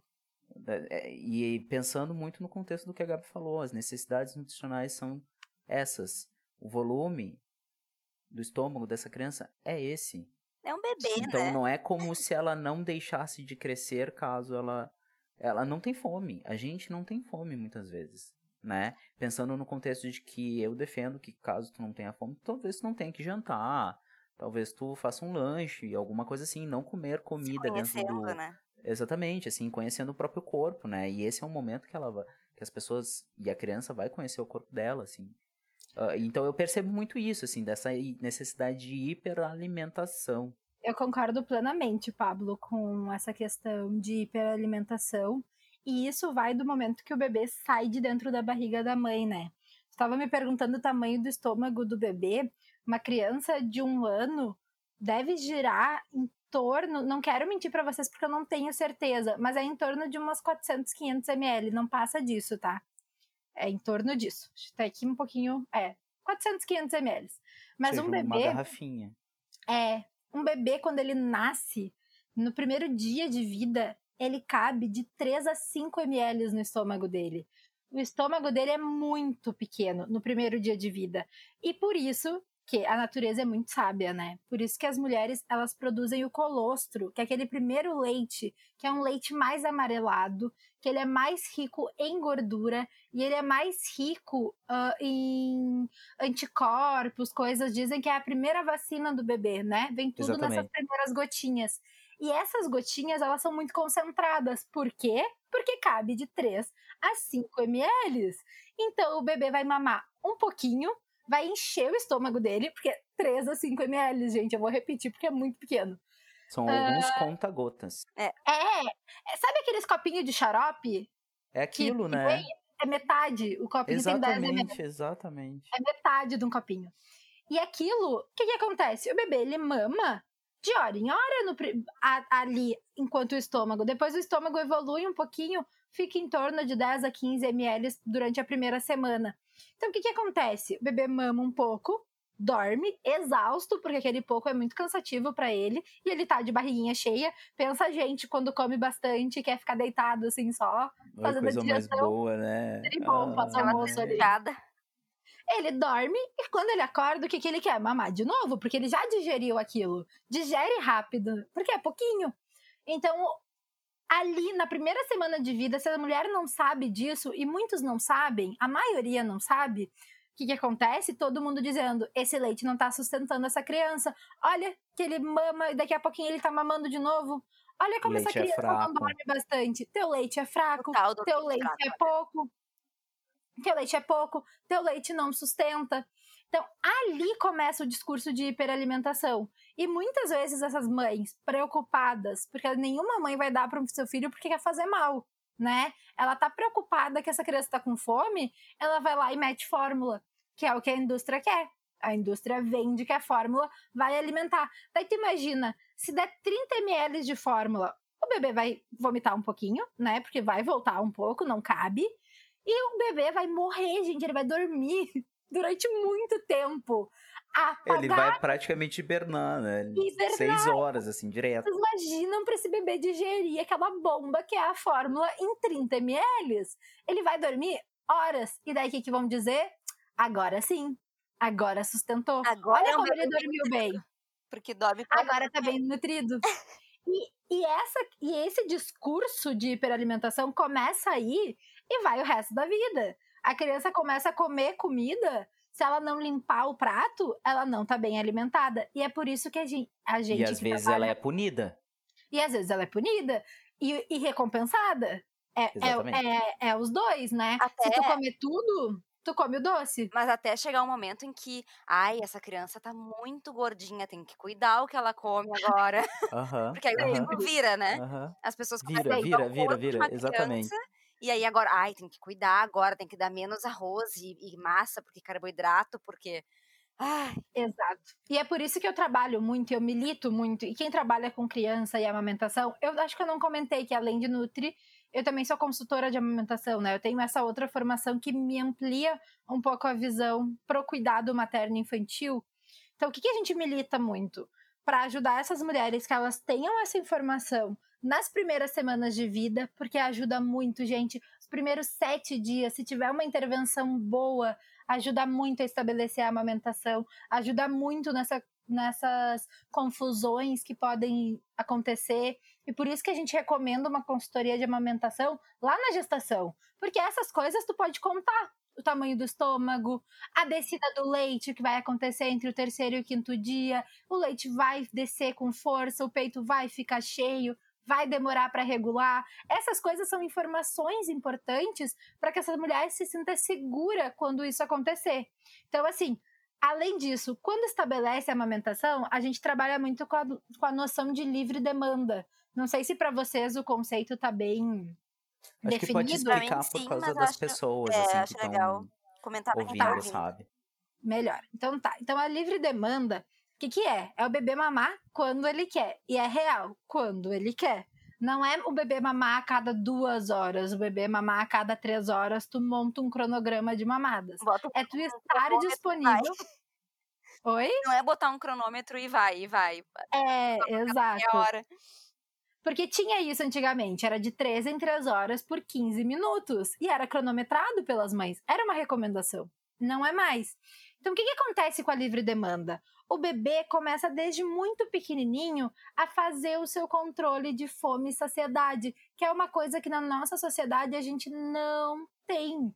A gente é bombardeado por comida o tempo inteiro, e que nem o Pablo diz, eu também acredito muito nisso. Tu tem que comer quando tu tem fome. O que, que adianta eu parar para fazer uma refeição se eu não estou com fome naquele momento? né? Eu acredito muito nisso. Eu acho que a gente pode regular as nossas refeições conforme a nossa fome e saciedade. Mas para isso a gente precisa ter um bom controle de fome e saciedade. A livre demanda faz isso? Oi, desculpa, não te ouvi. Conhecimento do próprio corpo, tem que se conhecer, porque cada um é diferente. Eu tenho, eu sou uma pessoa que come muito pouco, eu não sei se eu tenho um estômago pequeno, o que que é, mas eu não consigo comer muito por vez, mas eu como de duas em duas horas eu tô comendo alguma coisa. E tem pessoas que ficam muito mais tempo sem comer e sem fome. Então, cada um Exato. tem o seu sinal de fome e saciedade.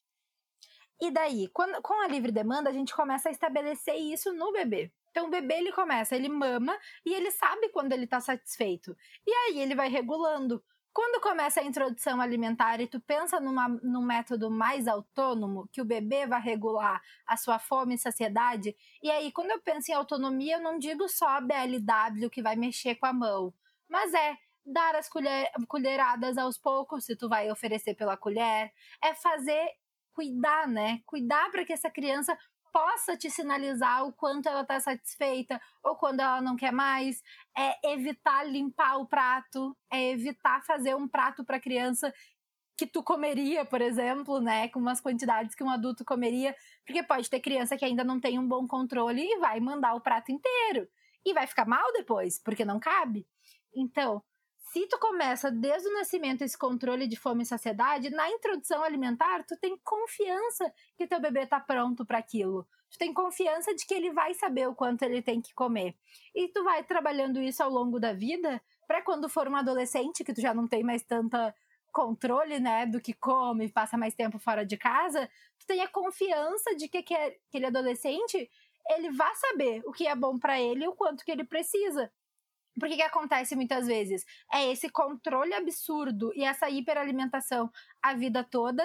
Chega na adolescência, tu tem uma criança, um adolescente, na verdade, com sobrepeso ou obesidade e uma restrição gigante em cima dessa criança, além de todo o estigma que ela acaba carregando, né? Então começa uma pressão social para o emagrecimento de uma criança que foi hiperalimentada a vida inteira. Então, assim, a gente tenta reverter a lógica. E a partir disso é que se torna, que, que se, uh, que aparecem os transtornos alimentares também, né? Muito. Tem muito a ver com essa, com esse ciclo de alimentação, assim, que tu comentou. Muito, muito. Com, a, com esses preconceitos que a gente tem com corpos gordos, né? Que é uma coisa importante de pontuar né, que chega na adolescência e isso começa a ser mais visto, porque daí tem o meio social que tem o preconceito mais forte, né? Os adolescentes. As crianças são mais. Hum, são difíceis quanto a isso, mas eu acho que não tanto quanto quando a gente alcança a adolescência ali, que começam outras questões de socialização para além só da amizade, digamos assim. Então, na adolescência, a pressão social em cima dos corpos gordos e esse preconceito é maior. Então, começa o bullying e começa a família em cima disso querer reverter esse peso dessa criança, que foi hiperalimentada a vida inteira. Então, a criança também, além de todos esses gatilhos sociais, pode ser que ela né, se sinta mal frente a isso e tente reverter de alguma forma. E daí, bulimia, anorexia, vigorexia, é, é assim, para acontecer, tá tudo ali, sabe? Tá, o combo dos fatores de risco estão ali. Daí depende, né? Nem todas vão desenvolver, obviamente, mas tu acaba criando um ambiente propício. É. E depois quem é culpada é o indivíduo, né? Sendo que é uma questão estrutural da sociedade. Isso daí tá, tá, tá, tá dentro do contexto das pessoas que a gente falou. A questão da hiperalimentação, sabe? E por aí vai. Daí depois esse estigma dos corpos gordos. É tudo estrutural. Padrão, As pessoas né? criam. É, exatamente, exatamente. E assim, tem, tem um, eu tava pensando numa coisa aqui. Que tem um fato de que às vezes as pessoas elas só sabem demonstrar afeto pela comida, sabe? Olha, eu gosto de ti, então vou te dar comida. Uh, ou tu sente o prazer comendo, porque, enfim, tu descobriu que isso é bom e tu tá triste com os, as outras questões, principalmente quando tu é adolescente, tu sofre bullying e tu vai comer. Infelizmente, porque as pessoas te acham gordo, ou porque tu não consegue socializar, e daí já viu, né? Daí é uma questão que não tem outra solução. É uma bola senão... de neve, né? Isso tudo que tu É, falou, tu tem assim, que vai procurar um acompanhamento. É. É, bem complicado. E por isso que também no atendimento ao adolescente e adulto também, enfim, muito tá ligado à terapia, né?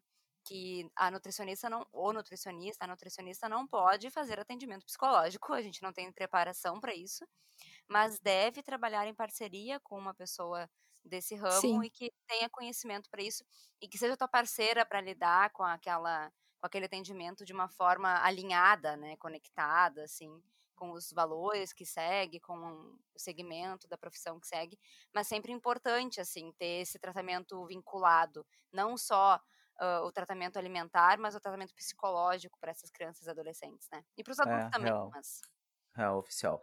Porém, todavia, contudo, ah, Gabi, me fala desse nome maneiro que tem a tua empresa. Que assim, ó, eu ouvi tu falando umas duas, três vezes, eu fiquei. Que nome, querido! A bonitinho. Nutriame, a Nutriame, ela surgiu. Isso é, isso é muito doido, né? Nomes de coisas. Eu sou péssima de colocar nomes, né? E minha sócia, a Cristi, também. Então, quando a gente decidiu que a gente queria trabalhar juntas, a gente começou, tá, a gente vai fazer alguma coisa. E daí a gente começou a delinear tudo que a gente queria trabalhar, qual ia ser o nosso, ah, nosso foco, nosso público-alvo. A gente estava com tudo desenhado.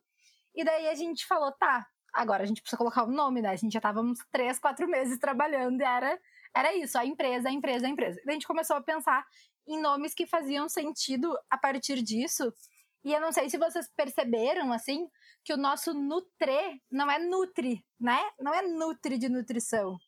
É Nutri de aquilo que nutre. Aquilo que te nutre, né? O que que nutre o que a gente acredita, mas o que que nutre essas crianças que a gente trabalha, o que que nutre os desejos dessas mães, o que que nutre essas famílias. Então, o nosso, o nosso Nutri não é de nutricionista, o nosso Nutri é de nutrir. Então, é aquele que nutre e que ame, né? E o ame vem muito de um jogo de palavra com aleitamento materno exclusivo. Eu pensei É. nisso na hora. E é assim, ó, fantástico. Eu, É, pu- putz, essas meninas merecem o Pulitzer. Por favor. Porque a gente usa, não sei né, quem está nos ouvindo, se pesquisa sobre isso, mas a bibliografia nacional, quando fala em aleitamento materno exclusivo, usa essa sigla que é o AME, né? AME. Então a gente, como a gente queria verbos, o nutrir e o amar, então a gente usou o Perfeito. nutriame. Muito perfeito. Por sinal, o arroba da Gabi, esse Nutriame, vai estar linkado no nosso episódio no Instagram, para quem quiser seguir e acompanhar lá. Já indicando, Isso, então. nos sigam, acompanhem, re- recomendem conteúdos, porque é isso, né? Esse espaço é muito legal pra gente conversar. Mas a gente poderia falar de, de aleitamento e alimentação por horas, né? Tem muita coisa. Tem, é, é um universo muito grande, como tudo na nutrição, né? É, como cada eixo que a gente começa a desbravar, ele é muito grande. Mas a ideia é essa, né? A gente usa aquele espaço muito para cápsulas de conhecimento, digamos assim, informações importantes, coisas que que se encontram no guia, coisas que são consenso na literatura, coisas que se aplicam a mais pessoas, porque é isso, né? Uma página, um podcast, ele nunca vai ser uma orientação nutricional. Então a gente tenta trazer coisas que são mais gerais e que podem nos ajudar e ajudar quem nos acompanha, mas nada muito específico, digamos assim. Ô, Thay, mas eu, eu lembro que tu conversou comigo e tu tinha falado alguma coisa que tu tava com dúvida. Como é que a Gabi tinha feito atendimentos durante a pandemia? Como é que foi essa questão de criança de gestação? É isso mesmo, Thay? É eu, eu- é, eu fiquei curiosa, assim, porque eu sei que não foi fácil pro pessoal. A gente já teve a Lu Laporta, Luísa Laporta, conversando com a gente sobre isso, sobre atendimento à distância e como mudou, e ela teve que se adaptar e tal. E eu fiquei pensando que com criança e gestante talvez tenha sido ainda mais complicado, né?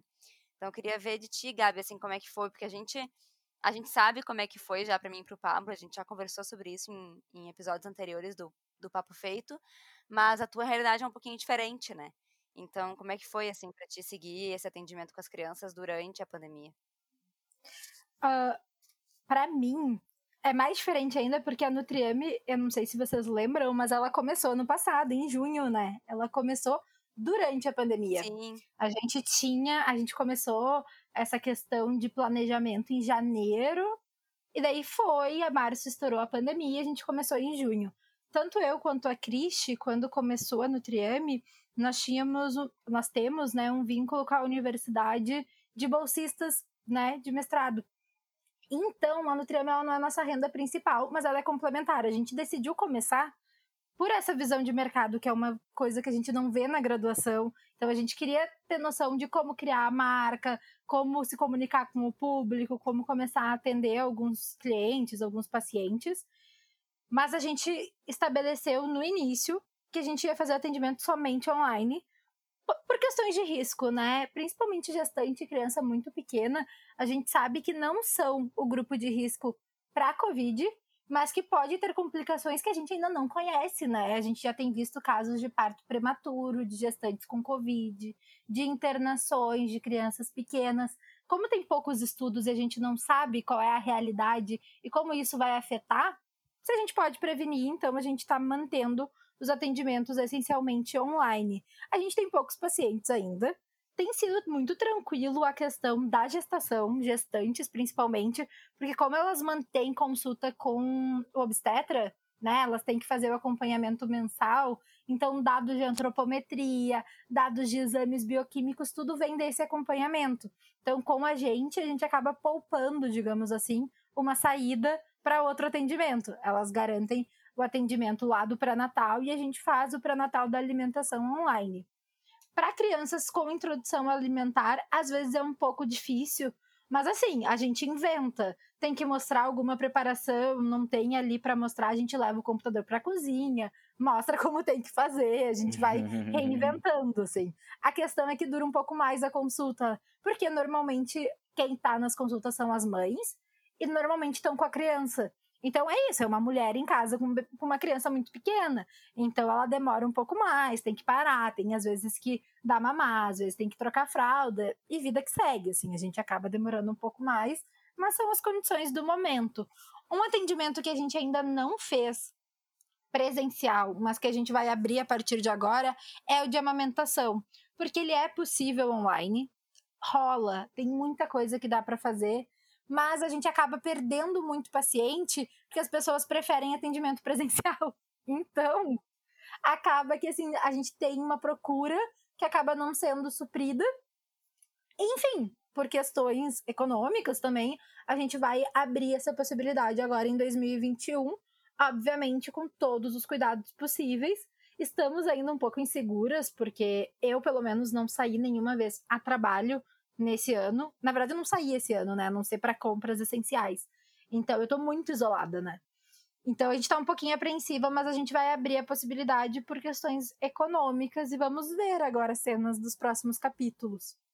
Boa sorte com isso. mas foi muito bom que vocês conseguiram se adequar, né? Se adaptar, assim. Porque teve muita coisa que não conseguiu, assim, vocês têm as. Vocês produziram muita ferramenta para conseguir continuar atendendo essas pessoas, né? Não deixar elas desassistidas ou não deixar de atender também, que é importante para vocês, em questão de renda, enfim. Muito legal. Sim. Mas que é difícil, é, né? É. o ideal seria presencial, é. E às vezes também só essa questão de latência, né? Daqui a pouco isso é só um período que tá aumentando um pouquinho mais essa latência para conseguir engajar, mas depois vai, vai. Porque é isso, é isso. Vocês têm um campo muito rico de atuação. Porque pessoal tá perdido, sabe? É, o pessoal sim. tá perdido, tá perdido. É bem isso. E a gente segue, assim, a gente tá aproveitando. A gente aproveitou para começar junto com o mestrado para isso, né? Para ter essa experiência, mas sem que isso seja todo o nosso foco de renda, que também é importante, né? Ter uma certa estabilidade de renda para poder começar a empreender, digamos assim. Óbvio. E dentro, é, e tipo, facilita muito. E dentro disso, o que a gente tem feito? A gente investiu em vários cursos, a gente fez curso voltado mais para marketing também, que é uma coisa que a gente não sabia nada, curso de produção de conteúdo, de quais são melhores dias, horários, como é que a gente faz essas coisas, que é o novo mundo e que a gente não vê na faculdade, né? Nada. Então, assim, tu vai pro mercado, eu saí da faculdade e eu fui trabalhar no SUS na residência. Depois o mestrado dentro da universidade, que é pública também. Então, o contato com o privado era muito pouco. Então, a gente tem usado também para isso esse período.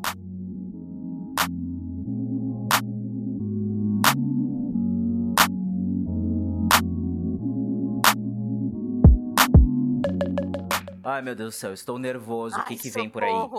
Não, então, eu trouxe uma brincadeira pra gente finalizar o episódio e, e desopilar dos, dos assuntos.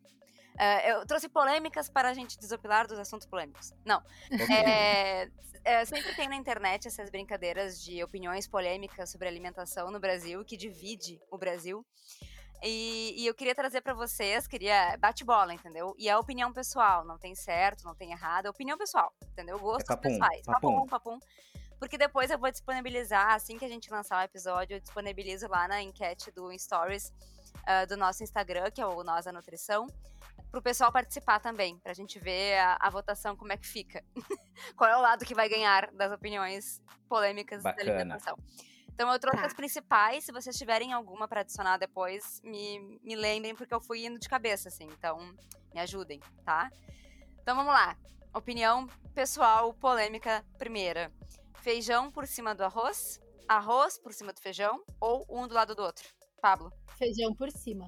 Isso é uma Opa, questão de é... Isso é uma questão de ética. Eu É concordo. feijão por cima do arroz. Feijão por cima. Estamos todos de acordo? É. Feijão por cima. Eu, eu gritei, né? Isso é uma questão Sólidos depois de líquidos. É, Fiquei- não, assim. até nervosa. O arroz primeiro. segura o feijão. Isso é Meu, óbvio. minha pálpebra tremeu agora. Quase tive um glaucoma quando eu pensei no oposto. Quando eu pensei em outra possibilidade que não fosse essa. Exatamente. Tá, e aí pra vocês? Feijão vermelho ou preto? Assim, eu posso, posso responder dizendo que eu sou meio poligâmico com relação a isso. Porque feijão é bom demais, tá? Poligâmico Assim, foi uma escolha de palavra muito boa. Ah. Feijão, bah, um feijãozinho de corda, fazer um feijãozinho tropeiro com feijãozinho vermelho, feijãozinho carioca. É, tem muito feijão. Deus o livre. gente? Eu Ah, vermelho eu, eu só não gosto assumidamente de feijão azuki. Mas o resto eu amo de paixão. Até o branco, às vezes eu faço feijão branco e nem a sopa, sabe? Eu só quero comer, porque é bom Tá, demais. então assim, Pablo, tu vai ficar em cima do muro, é isso? Não, eu quero os dois. Tá. Em cima do muro. E tu, Gabi? Se, quiser- se quiser fazer uma panelada com os dois junto, eu como. Tá Eu ótimo. gosto Mas tem que ser por cima do arroz. Inclusive o azul, que eu gosto de qualquer feijão. Mas eu prefiro o preto a qualquer outro. Que é um feijão tradicional. É o feijão que combina melhor com arroz. Eu sou uma pessoa clássica. Tradicional. É, tradicional de Porto Alegre, sei lá como é que é no resto do Brasil. É verdade. Tradicional da minha casa, né? Pra Não, mim, é é. tradicional. Eu sou a mesma opinião da Gabi. Eu gosto de todos os feijões. Até eu acho que o azul, que eu tive pouca experiência pra dizer se eu gosto ou não. Eu preciso ter mais experiências com ele. Mas o feijão preto pra mim não tem igual, cara. É muito bom. Porque é o tradicional daqui de É casa. o tradicional da minha casa. É isso. É biscoito ou bolacha? Depende. Porque... peraí, peraí, peraí, peraí. Vamos ver. Gabriela, se é salgado é biscoito, se é doce é bolacha? Hum, Acho que sim, deixa eu pensar. Não, pra mim Não não. sei, é porque, por exemplo, maizena é biscoito de maizena pra mim. Biscoito de polvilho. E daí, tipo, bolacha Maria. É doce. Biscoito Bolacha, tra... bolacha recheada é doce. E é Pra- bolacha? Pra mim, é salgado, é biscoito. Entendeu? Biscoito Globo é salgado. Eu tenho dificuldades, assim, olhando a imagem eu penso o que que é biscoito, o que que é bolacha, mas tem biscoito tem bolacha, entende? Assim, ó, os- existem. estritamente existem, estritamente falando, pra mim é uma questão semântica, mas eu defendo que depende. Tá, é, É. é assim, ó. É muito complicado isso aí. Pra mim é assim, tudo é bolacha. Porém, temos algumas exceções. Tipo, biscoito de polvilho, como a Gabi falou, é biscoito. Biscoito amanteigado, aqueles meio caseiro, é biscoito. Hum. O resto tudo é bolacha. Bolacha, água e sal. Não vem com biscoito, água e sal. É bolacha, água É, sal. bolacha, É água e sal. salgado. E aí? Mas daí, é, daí quebra a lógica do Pablo, Quebrou? né? Porque o biscoito de polvilho e a bolacha, água e sal são todos salgados. É, É. então. Acabou. É, É. depende do que que é. Tá. É. Tem os dois. É isso. Beleza. É, abacate. Comer doce ou comer salgado? Ó, os dois tá valendo. E se duvidar, eu misturo. Bota um sal, bota uma Azar. Eu sou completamente caótico com comida. Mano, guacamole ou docinho com um pouquinho de limão lá, pá, pam. Vai. Tô nem aí. Eu só como salgado. Eu não gosto de abacate doce. E eu não gosto de Eu, abacate eu acho que ele, de eu acho que ele não forma. é feito. Eu acho que ele não é feito pra ser doce. Eu sei que as pessoas comem e que as pessoas gostam. Mas pra mim, quando eu penso em abacate, eu penso no gosto do guacamole, sabe? Já tem um tomatinho, uma cebolinha, já tem um. Já pensa nele A assim, única gosto. coisa que eu penso, além do abacate ser aceito de qualquer forma, é na avó do Jorel oferecendo abacate pra ele. Nossa, melhor, melhor. né? Nossa, abacate, Jorel. Come abacate. abacate, Jorel. A referência, a única referência possível para abacate, além dele doce salgado, é a avó do Jorel. Então, assim, aceito ele de qualquer forma. Faz bem pro cabelo, abacate? É, eu não gosto de abacate. Eu queria gostar de abacate. Eu não gosto de abacate. Eu já comi ele doce, eu já comi salgado. Eu já comi, assim, pouco preparado com não sei o que, avocado toast, não sei o que. Não consigo gostar de abacate, mas quero gostar de abacate. Então, Tá bom. nesse processo de gostar de abacate. Tá. Estrogonofe. De novo. Estrogonofe com feijão. Rola ou não rola? Na real, rola, rola, entendeu? Porque eu sou uma pessoa muito boa de comida. Tipo, não tenho problema. Se eu estiver com fome e tiver os dois, eu vou comer. Mas prefiro sem. Mas comeria, comeria. E dá fome. Então, lembra que eu falei que eu sou meio caótico com comida? Hum. Eu tendo a seguir algumas normativas sociais, tá? O primeiro, o a primeira experimentada do estrogonofe é aquele prato bonito, bem servido. Agora a segunda já é tudo misturado, avacalhado, entendeu? Já bota uma batata palha ali por cima, faz aquele chablau. Se duvidar, bota uma farinha temperada. Tá, e o feijão também, porque aqui o negócio é estrogonofe com feijão. Exatamente. Não, pra mim rola também, tranquilo. Tranquilamente. Acho que não há, não há restrições em relação ao estrogonofe. Tá. Massa com feijão. Rola ou não rola? Mas vai firme, assim, ó. Deus o livre. Pra mim, massa é com feijão. Nossa, é bom Eu sinto demais. né? muita falta de massa sem feijão. Eu acho Tchau. muito esquisito. De Eu amo. como que, como que lambuzo. Sujo Não. a camiseta. Massa fettuccine, aquela mais grossinha, com feijão, cara. Nossa, tudo. Tudo Vai, vai tranquilo, a casa tranquilo, inteira. tranquilo. É esse aí. é Isso só ressalta o quanto tem que ser os dois tipos de feijão da pergunta anterior. Ah, Por quê? Porque até com massa a gente come feijão. ah, é, tá. Sim, sim, sim. entendeu? sim. A, a restrição não existe. Exato. O Não céu é o existe. limite. Tá. Pizza. Comer com a mão ou com garfo e faca? Brother, assim, ó, eu como pizza com a mão porque eu me sinto mais íntimo. E meto assim, ó, e, empurro pra, pra boca, sabe? Faz suja a cara. É meio feio, exceto, como eu falei, eu sigo algumas normativas sociais com relação à comida. Se o ambiente ele não é propício pra eu poder me sentir à vontade, eu Claro. uso o garfo. Claro. Restaurante, Então, mas rodízio, preferencialmente eu enrolo a pizza e como como se fosse um canelone ou como pelas um. Tu enrola a pontas. pizza? Eu não é estilo, é estilo, aham, é, é estilo italiano. né? Eles dão uma enroladinha nela pra conseguir pegar melhor assim. E tu, Gabi? É, Eu, eu tenho dificuldades, né? Porque eu não tenho muita coordenação motora. Então, Eu coisas ia comer. Tipo, coisas pra comer com a mão é um pouco difícil, entende? Então, tipo, a pizza depende do tamanho da pizza. Às vezes a gente pede, tipo, família grande, né, aqui em casa. Então a gente pede pizza família, que a fatia é comprida. Eu não consigo. Se for uma pizza menorzinha, dou uma enrolada até vai. Mas normalmente garfo e faca por habilidades mesmo. Ah, mas Salto. aí é que tá, Gabi. Tu pega, tu dá uma dobradinha nela, entendeu? tu dá um jeitinho, daí tu vai, pá, pá, pá, quando vê, tu comeu até a borda. Então é uma questão assim, tu te sente mais ligado com a comida Íntimo depois com que a tu pizza. come a pizza com a mão. É uma coisa assim, carnal. Pizza, assim, ó. Tinha que ter todas as perguntas pra mim tinham que ser relacionadas à pizza, porque é a minha comida favorita. Ponto. Então, pra mim é, eu como com a mão feliz da vida, é a melhor forma de comer pizza na minha, na minha é, opinião. Claro que, que nem o Pablo falou, nos ambientes que eu não me sinto à vontade, eu como com garfo e faca, sem problemas. Mas eu não enrolo a pizza, eu como, boto as duas mãos ali, os dez dedos e coordeno a pizza se for grande o suficiente, mas eu não enrolei ainda. Posso, uma- é posso uma tentar fazer isso? Posso. Tenta. Vai dando uma dobradinha nela, Tá, tá? Beleza. Próxima pam, vez, pam, então, pam, você que Isso, faz. isso, isso, isso, isso. Ainda relacionado então com comer com a mão ou com o garfo. Hambúrguer. Aquele hamburgão grande, alto, sabe? Aquele que dói a boca. É, aquele que, ah, pra abrir a boca tem que. É. Aham, que, tu, que tu lesiona o, o- a articulação temporomandibular. Isso, exatamente. Esse aí, É, garfo e faca ou mão. Mão, Com, mão. com a mão. Eu não consigo Mão. comer hambúrguer de garfo e faca normalmente porque ele desmorona, né? Na verdade, tu corta um pedaço. Já tentei, né? Porque, enfim, É. coordenação. Ele Mas foi, foi feito ser pra com a comer com a mão. Ele anatomicamente foi pensado pra comer com a mão. É, Concordo tem que pegar todas as camadas do hambúrguer, entende? Pra fazer sentido ser um hambúrguer. Você não tá comendo carne e pão separados quando Se for corta. necessário, dá aquela prensadazinha com a mão, assim, sabe? Dá aquela É. prensada.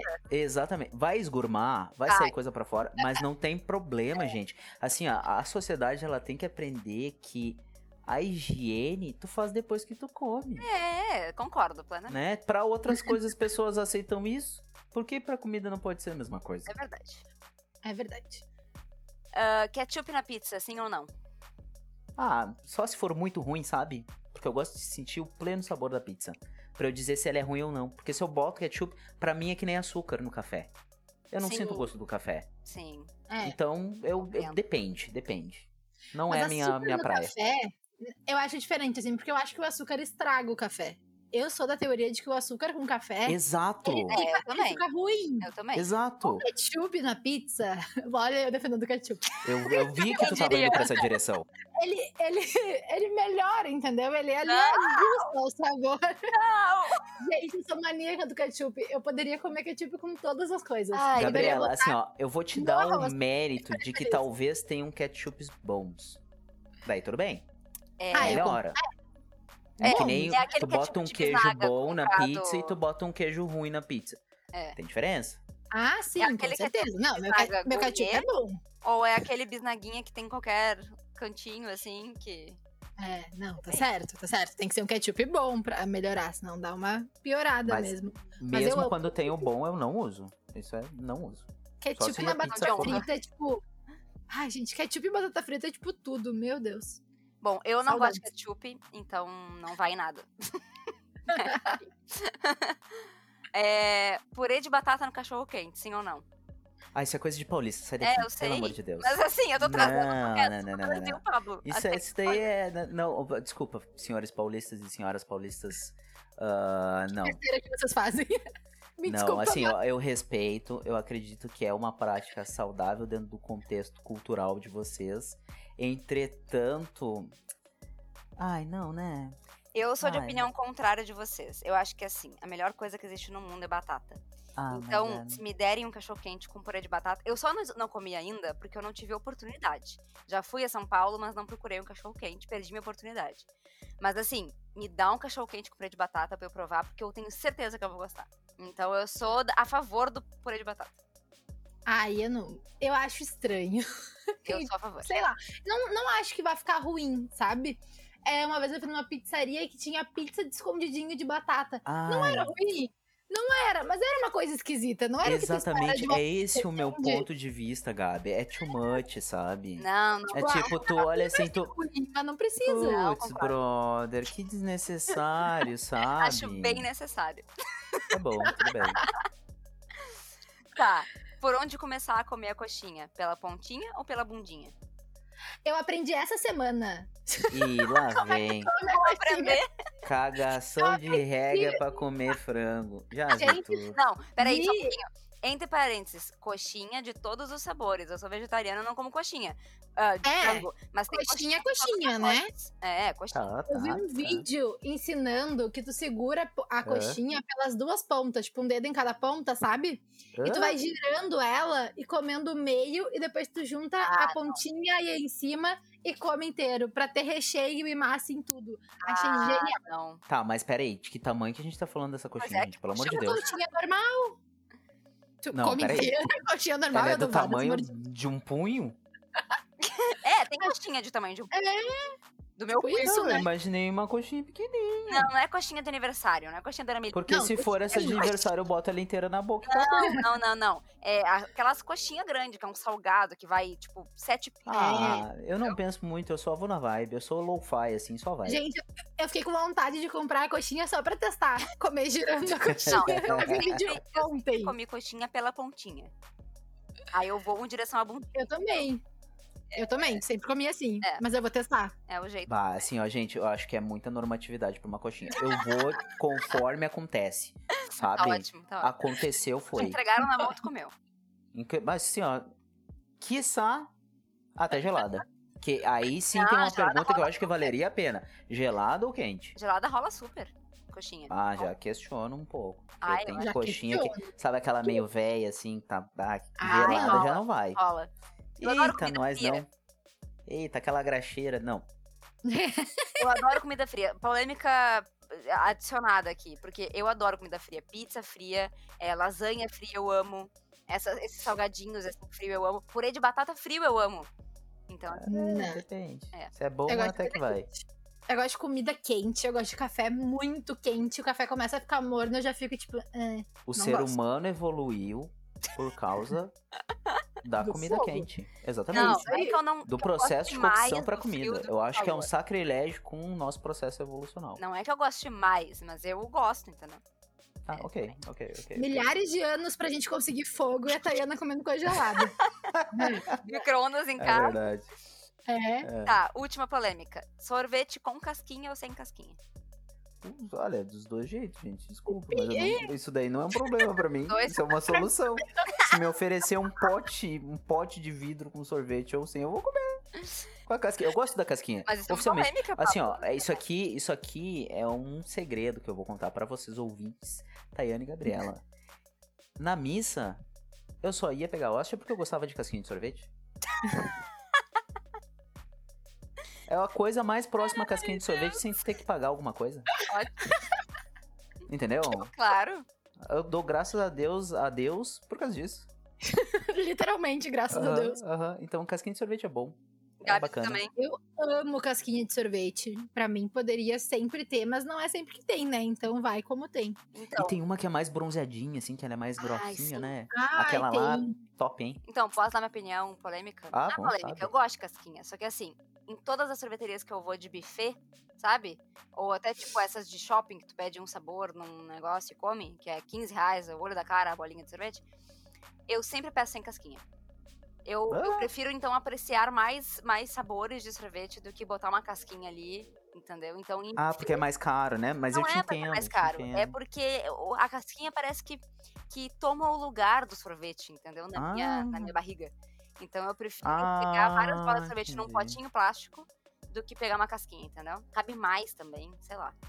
Entendi. Tu prefere a graxeira do que a É. que a crocância. É, Entendi. entendi. Exato. É uma, é uma estratégia, né? Uma estratégia pra autossatisfação. é. É, são coisas que a gente sacrifica na vida pra satisfazer. Bom, acabaram as opiniões polêmicas. Eu vou botar lá as enquetes no, no Instagram quando a gente lançar o episódio pro pessoal poder participar.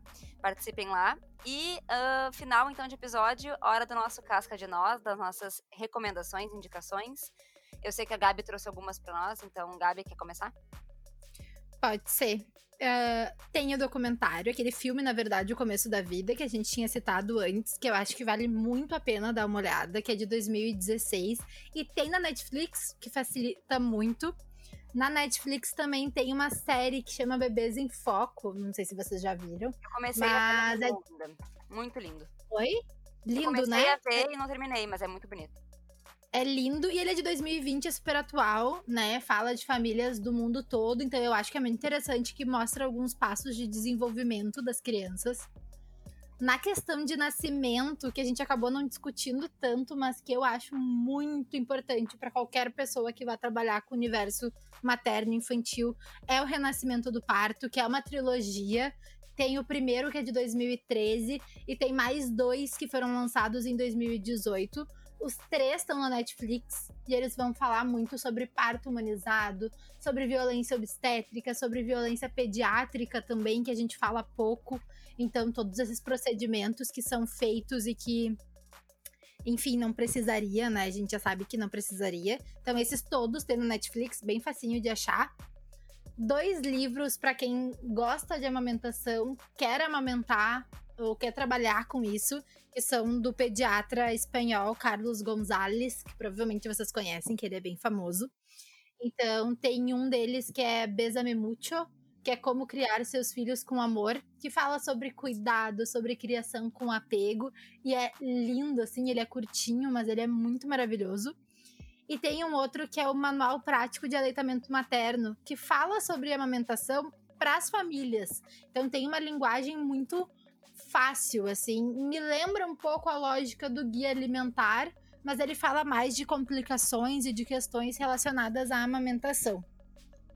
E por último, uma indicação que é um filme que não é fácil de assistir e não é fácil de achar ele também. Ai, tu um... vai roubar a minha indicação, mulher o do céu. Tigers. Putz, era a minha indicação. Okay. Deus o livre. É o Tigers. Uhum. O Tigers, ele é um filme de 2014 que ele fala uh, sobre a indústria de fórmulas infantis em países subdesenvolvidos.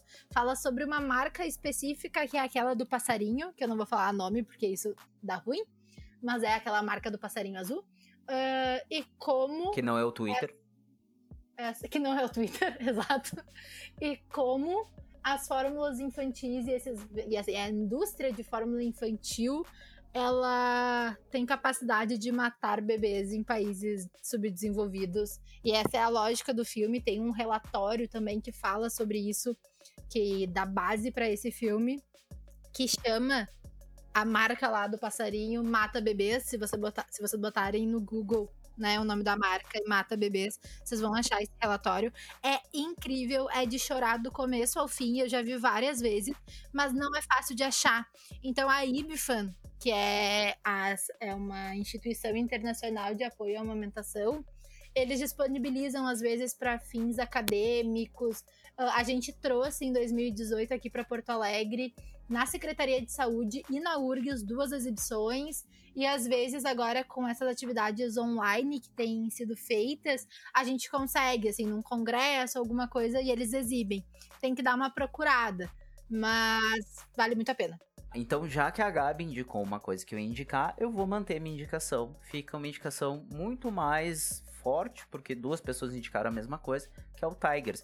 Eu vou fazer um pouquinho mais, tá, uh, Gabi? Eu vou ler um pouquinho a descrição dele que a própria Ibifan coloca no site deles. Pode ser que daí quem tá um pouco mais curioso uh, sobre a sinopse e tal, uh, acaba tendo uma ideia melhor. Ele é de 2014, é um filme do diretor Dan Stonovic. Conta a história de um homem específico, que é o Hazar Hussain, ex-funcionário da empresa X no Paquistão, que ele é vendedor de fórmulas infantis e depois ele começa a denunciar a indústria de alimentos infantis com a ajuda da IBFAN, Baby Milk Action. Uh, daí depois uh, ocorre. A, ele, ele faz isso depois de perceber a morte e os sofrimentos causados pelas abusivas estratégias de marketing das fórmulas infantis. O filme também expõe as táticas que as corporações utilizam para evitar que a verdade seja exposta.